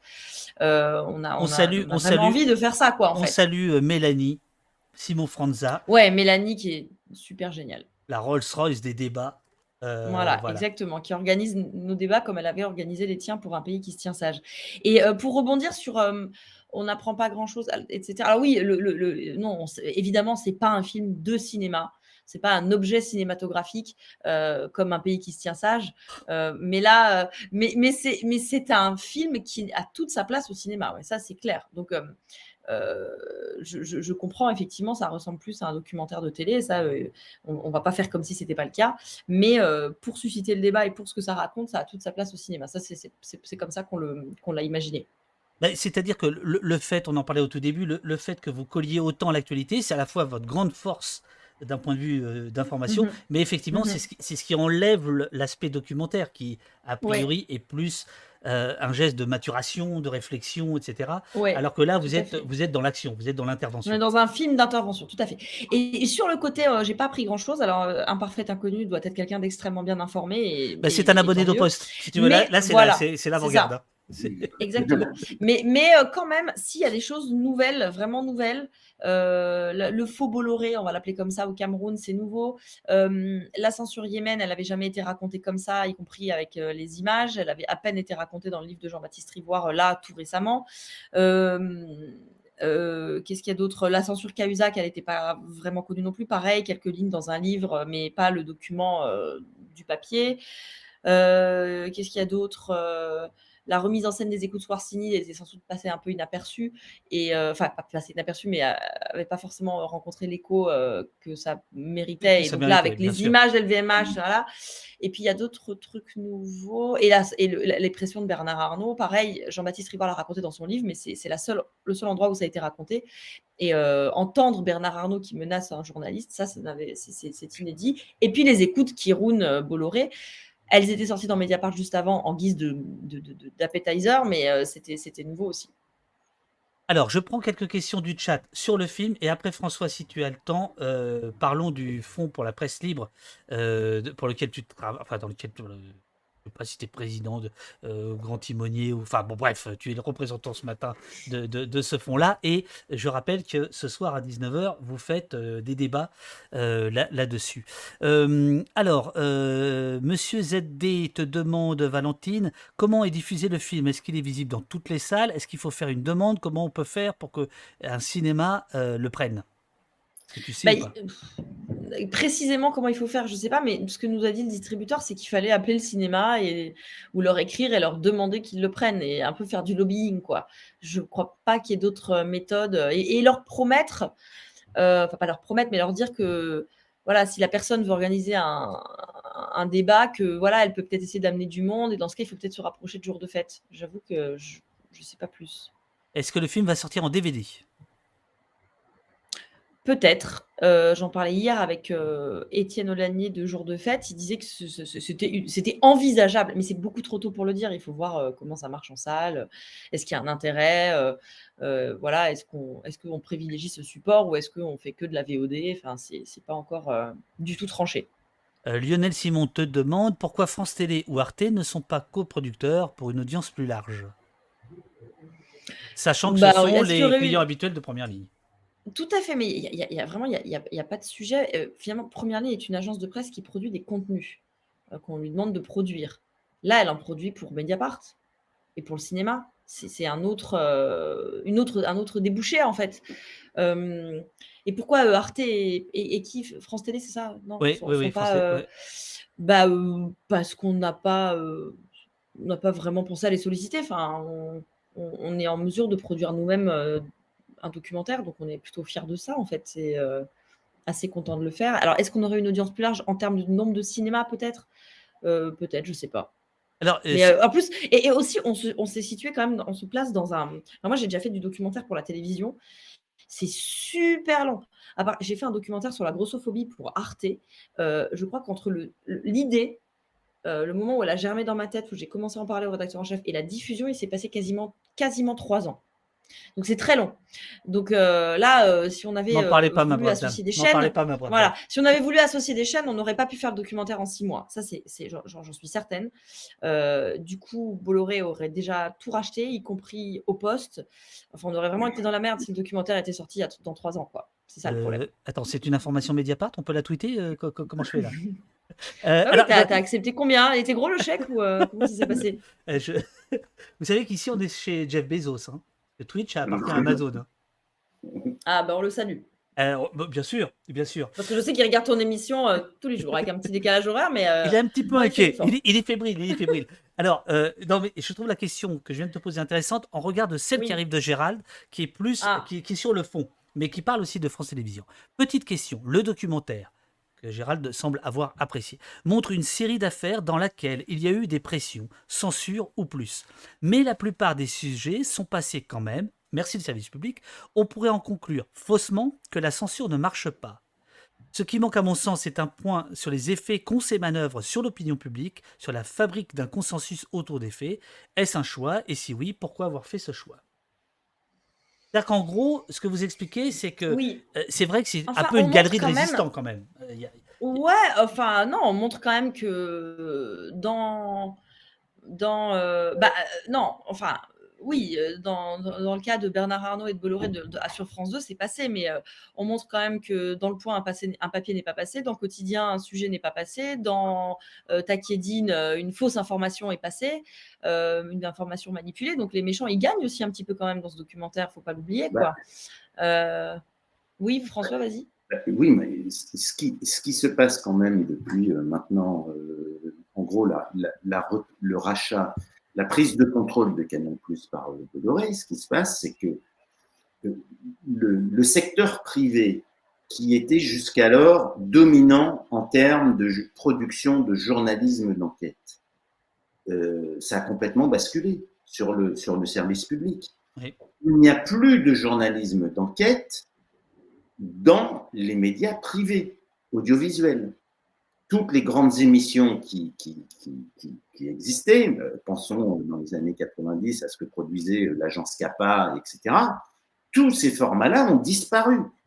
Et donc, il ne reste que le service public, bon, avec les deux émissions phares que sont complément d'enquête et euh, Cache Investigation, il ne reste que le service public à faire du journalisme d'enquête. Alors après, c'est le débat, en fait-il suffisamment, euh, dans quelles conditions, euh, à quelle heure c'est diffusé, enfin bon, tout ça est évidemment peut être discuté.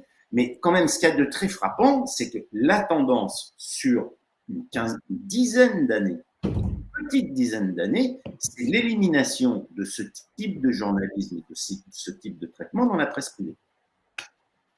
Euh, euh, Flo, Flo vous demande peut-être à tous les deux, est-ce qu'il y aurait la possibilité, alors là François tu vas pouvoir répondre je pense, de créer un fonds commun euh, à tous les titres alternatifs dont tu parlais tout à l'heure pour créer une sorte de licence globale qui permettrait une péréquation et un accès à l'info Est-ce qu'il Alors, je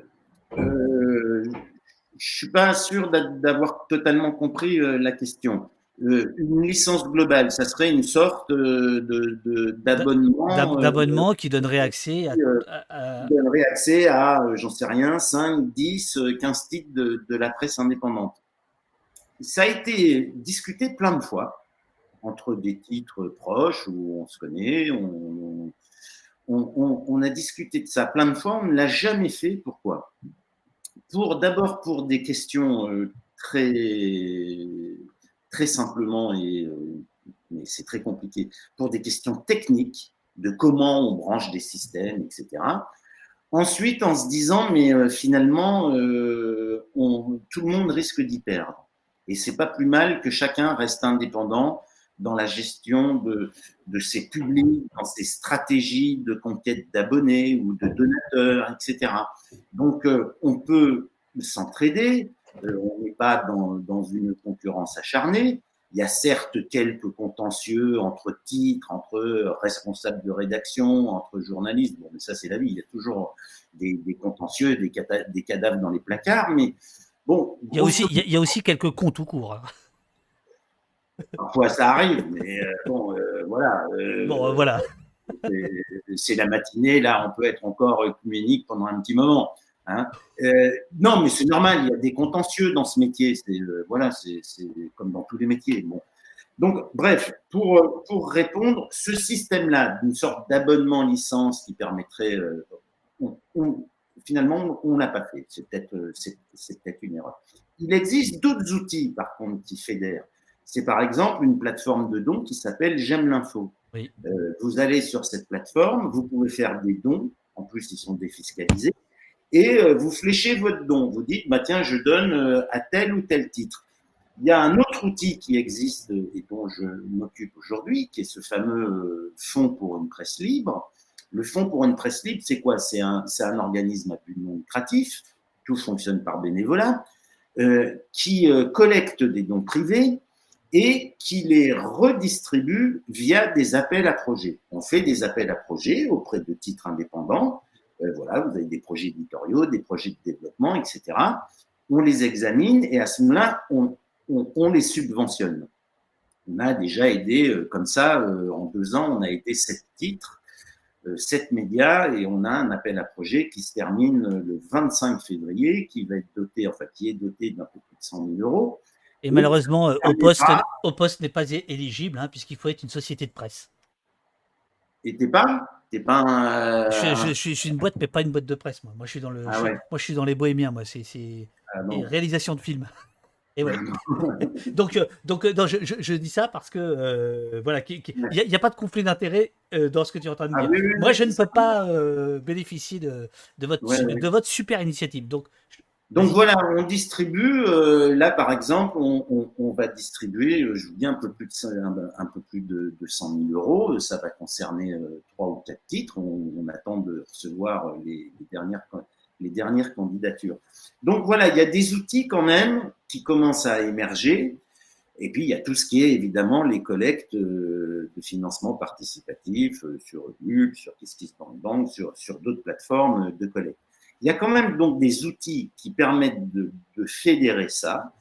Euh, je pense qu'il y a une. Euh, moi, je trouve que le climat a beaucoup changé en positif, en dynamique. Oui, c'est vrai. il, y a, il y a une conscience euh, nouvelle des médias indépendants qui ne se vivent plus comme une presse dites alternatives ou dites militantes, mais vraiment comme des médias d'information portant des engagements, des engagements qui peuvent être d'ailleurs très différents. Donc euh, voilà, euh, euh, mais qui mettent en avant la question de la production du journalisme et d'un journalisme de qualité. Et je trouve que là, quand même, ce qui se passe est encourageant. C'est peut-être pas très très visible, mais je, moi, je suis plutôt, en tous les cas, très optimiste par rapport à ce que je vois dans, dans, tous ces titres indépendants.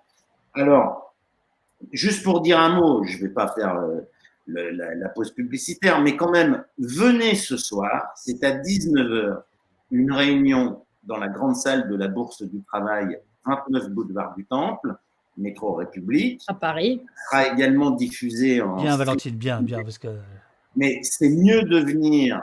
Euh, alors, c'est à Paris, mais je vous dis, pour les gens qui, qui habitent en région, c'est, la réunion sera diffusée en, en vidéo streaming. Euh, sur notre site et sur des sites, sur plusieurs sites. Ça va être diffusé sur une dizaine de sites qui vont euh, reprendre le, le, flux du streaming. Euh, venez parce qu'on poursuivra ces débats. et en particulier, on, insistera sur deux points, ce, ce dont on a parlé beaucoup, comment on construit un autre agenda informatif et en quoi la presse indépendante permet de montrer que c'est possible de le faire. La deuxième chose, c'est les propositions quelles sont les propositions faites par des collectifs de journalistes, des syndicats, des médias, etc., pour changer ce système médiatique, le réformer? Je rappelle quand même qu'on est dans un truc de malade, c'est que le secteur est actuellement régulé par la loi de 1986. Oui, 1986. Internet n'existait même pas. Donc, c'est, on est dans un truc de fou, quoi. Euh, voilà, donc venez ce soir euh, à 19h, euh, parce que ça promet d'être intéressant. Il y a une, une quinzaine d'intervenants, etc. Je pense que ça va être pas mal. Tu, voilà. tout, en début d'émission, on a évoqué les, les, aides à la presse, c'est 185 millions par an. Et tu as parlé de, d'aide de, de, dans, dans, un climat nauséabond. Est-ce que tu peux rentrer dans les détails? Bah, qui, qui bénéficie de cet argent? D'où vient cet argent? Et quel, quel, quel, rôle il a dans éventuellement le contrôle de, de, des médias? Il vient de ton porte-monnaie, David, cet argent. Oui, climat nauséabond, parce que le, le, le résultat absolument invraisemblable, c'est que euh, la très grande majorité de ces aides publiques, donc tu l'as dit, c'est plus de 150 millions d'euros, euh, la très grande majorité, alors en tout c'est beaucoup plus, c'est presque un milliard et demi, hein, si on compte les aides au portage, les aides postales à l'envoi de titres imprimés, euh, les, les, déductions, euh, les déductions fiscales, etc. Donc c'est considérable, c'est un budget absolument énorme. Et ce budget-là profite essentiellement justement à nos neuf euh, hommes d'affaires milliardaires qui euh, détiennent les, principaux médias de ce pays. Donc on est dans un système qui marche sur la tête, avec l'attribution d'aides selon des critères quand même extrêmement discutables, voire opaques. On est dans, dans un système qui marche sur la tête, puisque les aides publiques, enfin franchement, pourquoi verse-t-on 12 millions d'euros par an en aide directe au groupe de Bernard Arnault qui détient les échos et euh, le Parisien. Mais alors là, François, il faut expliquer pourquoi il y a des aides euh, publiques au départ. C'est pour, euh, c'est au sortir de la guerre, c'est le CNR oui. qui dit l'information est une marchandise pas comme les autres, qui n'a pas vocation à être rentable, et il faut, pour la pluralité, aider la Bien presse. sûr. Bien sûr. Mais Ce que je veux dire, c'est qu'au départ, c'est pas, c'est pas un cadeau fait pour les riches. Non, et c'est pas un cadeau, et ce n'est pas un cadeau fait pour les patrons de presse. Les aides publiques à la libération sont pensées sur il faut que l'information soit accessible pour, par toutes et tous. Il ne faut pas que ça soit cher. Donc, il ne faut pas qu'il y ait un barrage par l'argent à l'accès de l'information. Donc, l'État aide les éditeurs. Le problème depuis la libération, c'est que le système a eu le temps d'être très largement dévoyé et qu'on est aujourd'hui dans un système horriblement malsain et inégalitaire qui, en fait, organise une sorte de rente publique pour les 9 milliardaires qui contrôlent aujourd'hui l'essentiel des médias. Je vous donne un exemple. Au Royaume-Uni, euh, l'aide publique principale, parce que le reste, c'est euh, des aides quasi inexistantes tellement elles sont faibles, c'est la TVA à taux zéro pour la presse. Taux de TVA zéro. Donc ça veut dire que c'est une aide fiscale indirecte et qui s'applique de manière absolument égale à tout le monde. Aujourd'hui, on est dans un système de distribution d'aide publique, je suis désolé, mais qui est profondément inégalitaire. Là, je renvoie à tous les travaux qui ont été faits du, SPIL, c'est-à-dire le syndicat de la presse indépendante de l'information en ligne, qui a fait des études vraiment super bien faites là-dessus, et qui dit c'est un système opaque, inégalitaire, qui organise une concurrence déloyale, qui euh, finalement, alors qu'elle veut, qu'elle prétend vouloir aider la presse indépendante, contribue à l'écraser ou à la défavoriser. Donc on marche sur la tête avec ce système. Valentine, la, question des aides publiques euh, a-t-elle traversé votre, votre, votre écriture dans le documentaire? Parce que je crois pas qu'elle. Si elle apparaît un petit peu. à, la fin. à la fin. En fait, c'est notre chute et euh, c'est un tout petit. C'est juste notre chute pour. Euh, pour, pour, pour le mentionner, mais on n'a pas, on pas développé cette, cet angle-là. On aurait pu aussi, hein, franchement, tout ce que dit François est, est intéressant. Après, il y a des, questions de, de place, de, de choix. quoi. Peut-être on fera un tome 2 euh, il, faudra, expliquer, je, je, ne, il faudra expliquer euh, euh, à tout le monde, si tu veux, pourquoi un journal comme le Figaro, qui est la propriété de la famille Dassault, l'une des plus grandes fortunes de France, reçoit en moyenne entre 5 et 7 millions d'euros des publics directs chaque année. Mais pourquoi? Enfin, si, ce journal est détenu à 100% par la famille Dassault, qui est l'une des plus grandes fortunes. Ben, qu'ils investissent dans leur journal, qu'ils ne fassent pas avec l'argent public. Enfin, tout de même, c'est incompréhensible. C'est très gênant.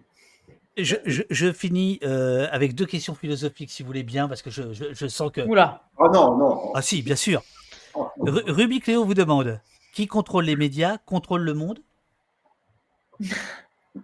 Euh, vous avez deux minutes. Ah, qui ah pardon, je ne l'avais pas. Qui contrôle les médias, contrôle le monde? Euh, le, monde, pas, pas, le, pas, pas le journal. Le, Moi, je dirais le monde appartient aux gens qui se lèvent tôt. Qu'ils contrôlent ou pas les médias. Sort de, sort, de ce corps, Sarkozy. Bah, philosophie, philosophie ennemie, quoi. Je sais pas quoi dire. Non, j'avoue, moi, j'ai pas de. Bah, non, mais c'est la question, c'est quand même la question. C'est quand même la question. oui, c'est un enjeu essentiel, oui. Alors, enjeu, oui, c'est un enjeu. De...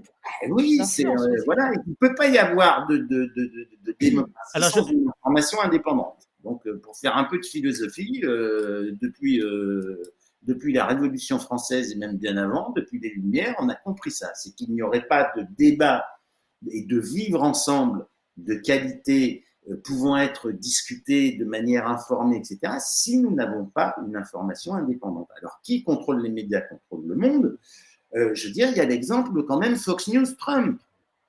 Hein, euh, donc là, quand même, on, on l'a eu sous les yeux pendant longtemps. bien sûr, bien sûr, bien sûr.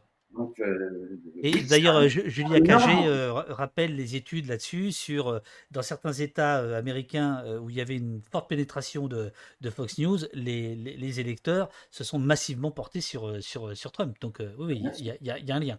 Et l'autre l'autre question de patate télescopique. Ah, parce qu'ici, bon, les gens se méfient, donc ils, ah ils, ont, ils ont, des noms incroyables. ne risque-t-on pas. C'est une... pseudo, ça, non? Ah, Commence pas. ne risque-t-on pas une ségrégation de l'information avec d'un côté des gens surinformés abonnés à la presse en ligne, de l'autre des gens qui regardent BFM et le journal télévisé? C'est une très bonne question. Oui, c'est un risque. C'est une très bonne question. Je, je pense que non quand même, parce que euh, si on prend l'exemple de Mediapart, qui est un, donc un journal par abonnement, euh, sa sur Mediapart, les abonnés peuvent offrir un article. C'est 30 ou 40 000 articles qui sont ainsi offerts tous les mois. Donc, même dans ce qui peut être perçu comme étant un mur, on a quand même fait plein de trous dans le mur. Hein, tu te souviens, c'était des discussions dès le début. On, a essayé de, de faire des C'était même des engueulades. pour que les gens puissent passer. Euh, il y a des abonnements à 1 euro, euh, découverts pendant 15 jours, etc. Par ailleurs, il y a une partie, et c'est aussi très intéressant, il y a une partie de cette presse indépendante. Je pense par exemple euh, à Basta, à Reporter, à Street Press, qui disent non, mais nous, justement, on veut rester ouvert, que tout le monde puisse accéder à nos contenus. Donc, Comment on se finance? Pas par l'abonnement, mais par un système de dons récurrents. Alors, il y a cet anglicisme là qui s'appelle membership. C'est quoi? C'est en gros, c'est le principe, vous acceptez de donner 2, 3, 5, 10 euros par mois, euh, voilà, euh, prix libre en quelque sorte. Euh, et, ça permet à ces médias, bah, Blast c'est le cas, ça permet à ces médias de rester en accès libre et de pouvoir, c'est certainement beaucoup plus difficile, de, de, pouvoir tout de même se financer, être financé par leur public. Donc, euh, je crois que voilà, il y a quand même euh, beaucoup de possibilités d'accès à, cette information euh, qui, même pour des, titres qui fonctionnent sur le modèle de l'abonnement. Merci beaucoup à, tous les deux. Vas-y, oui, vas-y, Valentine. Non, moi, je, suis peut-être un petit peu plus pessimiste euh, que François. Bien sûr que, par exemple, Mediapart, euh, enfin, qu'on peut élargir euh, et qu'il y a des gens qui. par exemple, quand vous faites à l'air libre, c'est une façon de, donner de la gratuité quand vous faites à l'air libre. Oui, tout à fait. Mais, mais la question pour moi, elle n'est pas celle de la gratuité, c'est qu'effectivement, il y a des gens qui. bah, liront jamais Mediapart, mais y compris parce que même pas parce que c'est payant, c'est voilà, ça, ça, enfin, moi, je sais pas, dans ma famille, euh, j'ai pas grand monde qui est abonné à Mediapart, par exemple, alors que j'y travaille. Oui, mais ça, ça a toujours été comme ça, si tu veux. Oui, bien sûr, ça a toujours été comme ça, mais est-ce que dans la mesure où. Effectivement, la, question qui est importante, c'est celle de l'accessibilité. Est-ce que je peux? Est-ce que je peux ou est-ce que vraiment euh, ça m'est interdit pour des raisons financières? Financière ou culturelle aussi. Franchement, faut pas négliger ça, je pense. Bien sûr, bien sûr. Non, mais vraiment, enfin, c'est une histoire de capital culturel, à, mon avis, avant toute chose. Ça, a toujours existé. Ça Oui, je sais, mais je, sais, attends, François, je sais que ça a toujours existé. Ce que je, réponds juste à la question de David.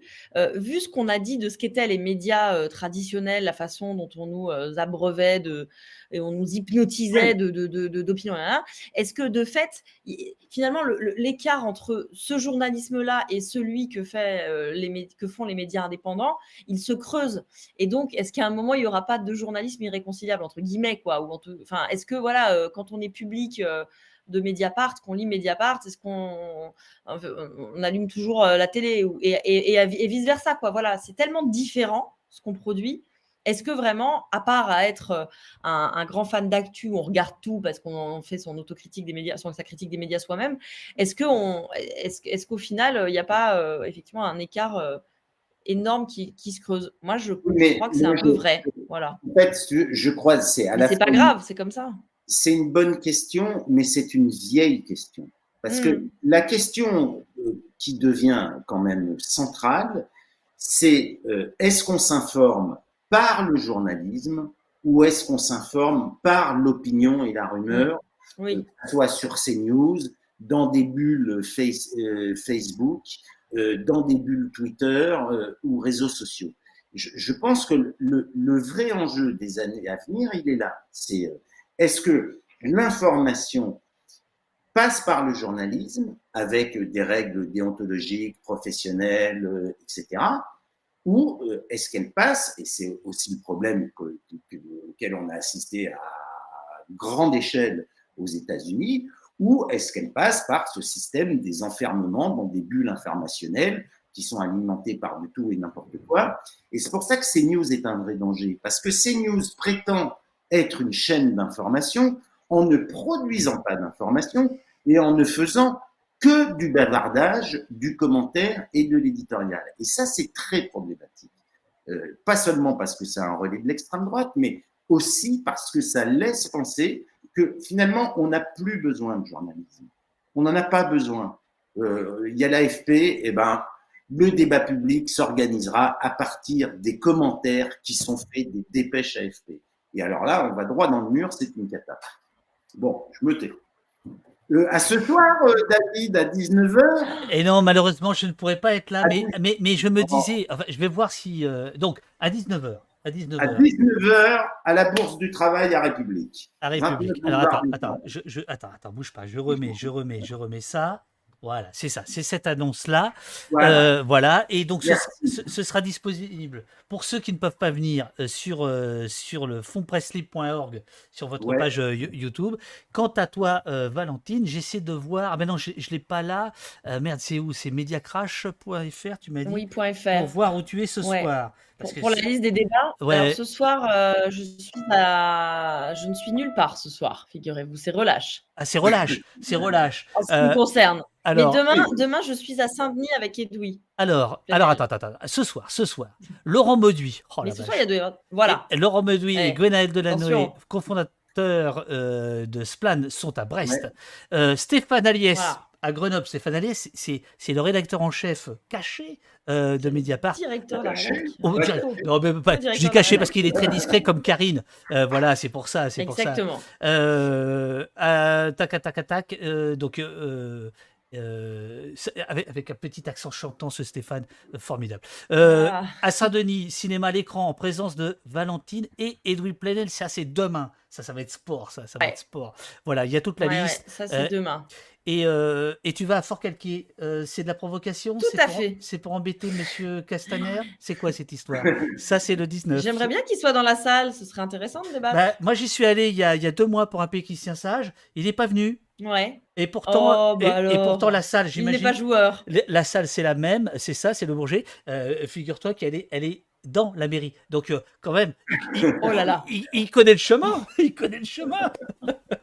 bon, merci les amis. Bon, merci euh, à vous deux. Allez, merci. à toi, David. C'était super. Euh, attendez, att- attendez, attendez, parce que là, les gens vont vous remercier. Il faut, il faut, il faut, il faut. C'est euh, vrai Ah bah ouais. Enfin, Eh vous ben, remerciez, vous saluez. C'est nous qui les remercions. Euh, tout cas. ah bah Ah, non, Merci d'avoir supporté ça. Combien? 1h50 1h50 1h50, ouais. Ben Oh ouais, là bien sûr. Merci beaucoup, nous dit Jet. Euh, elle a dit des Twitchos, euh, dit Insan.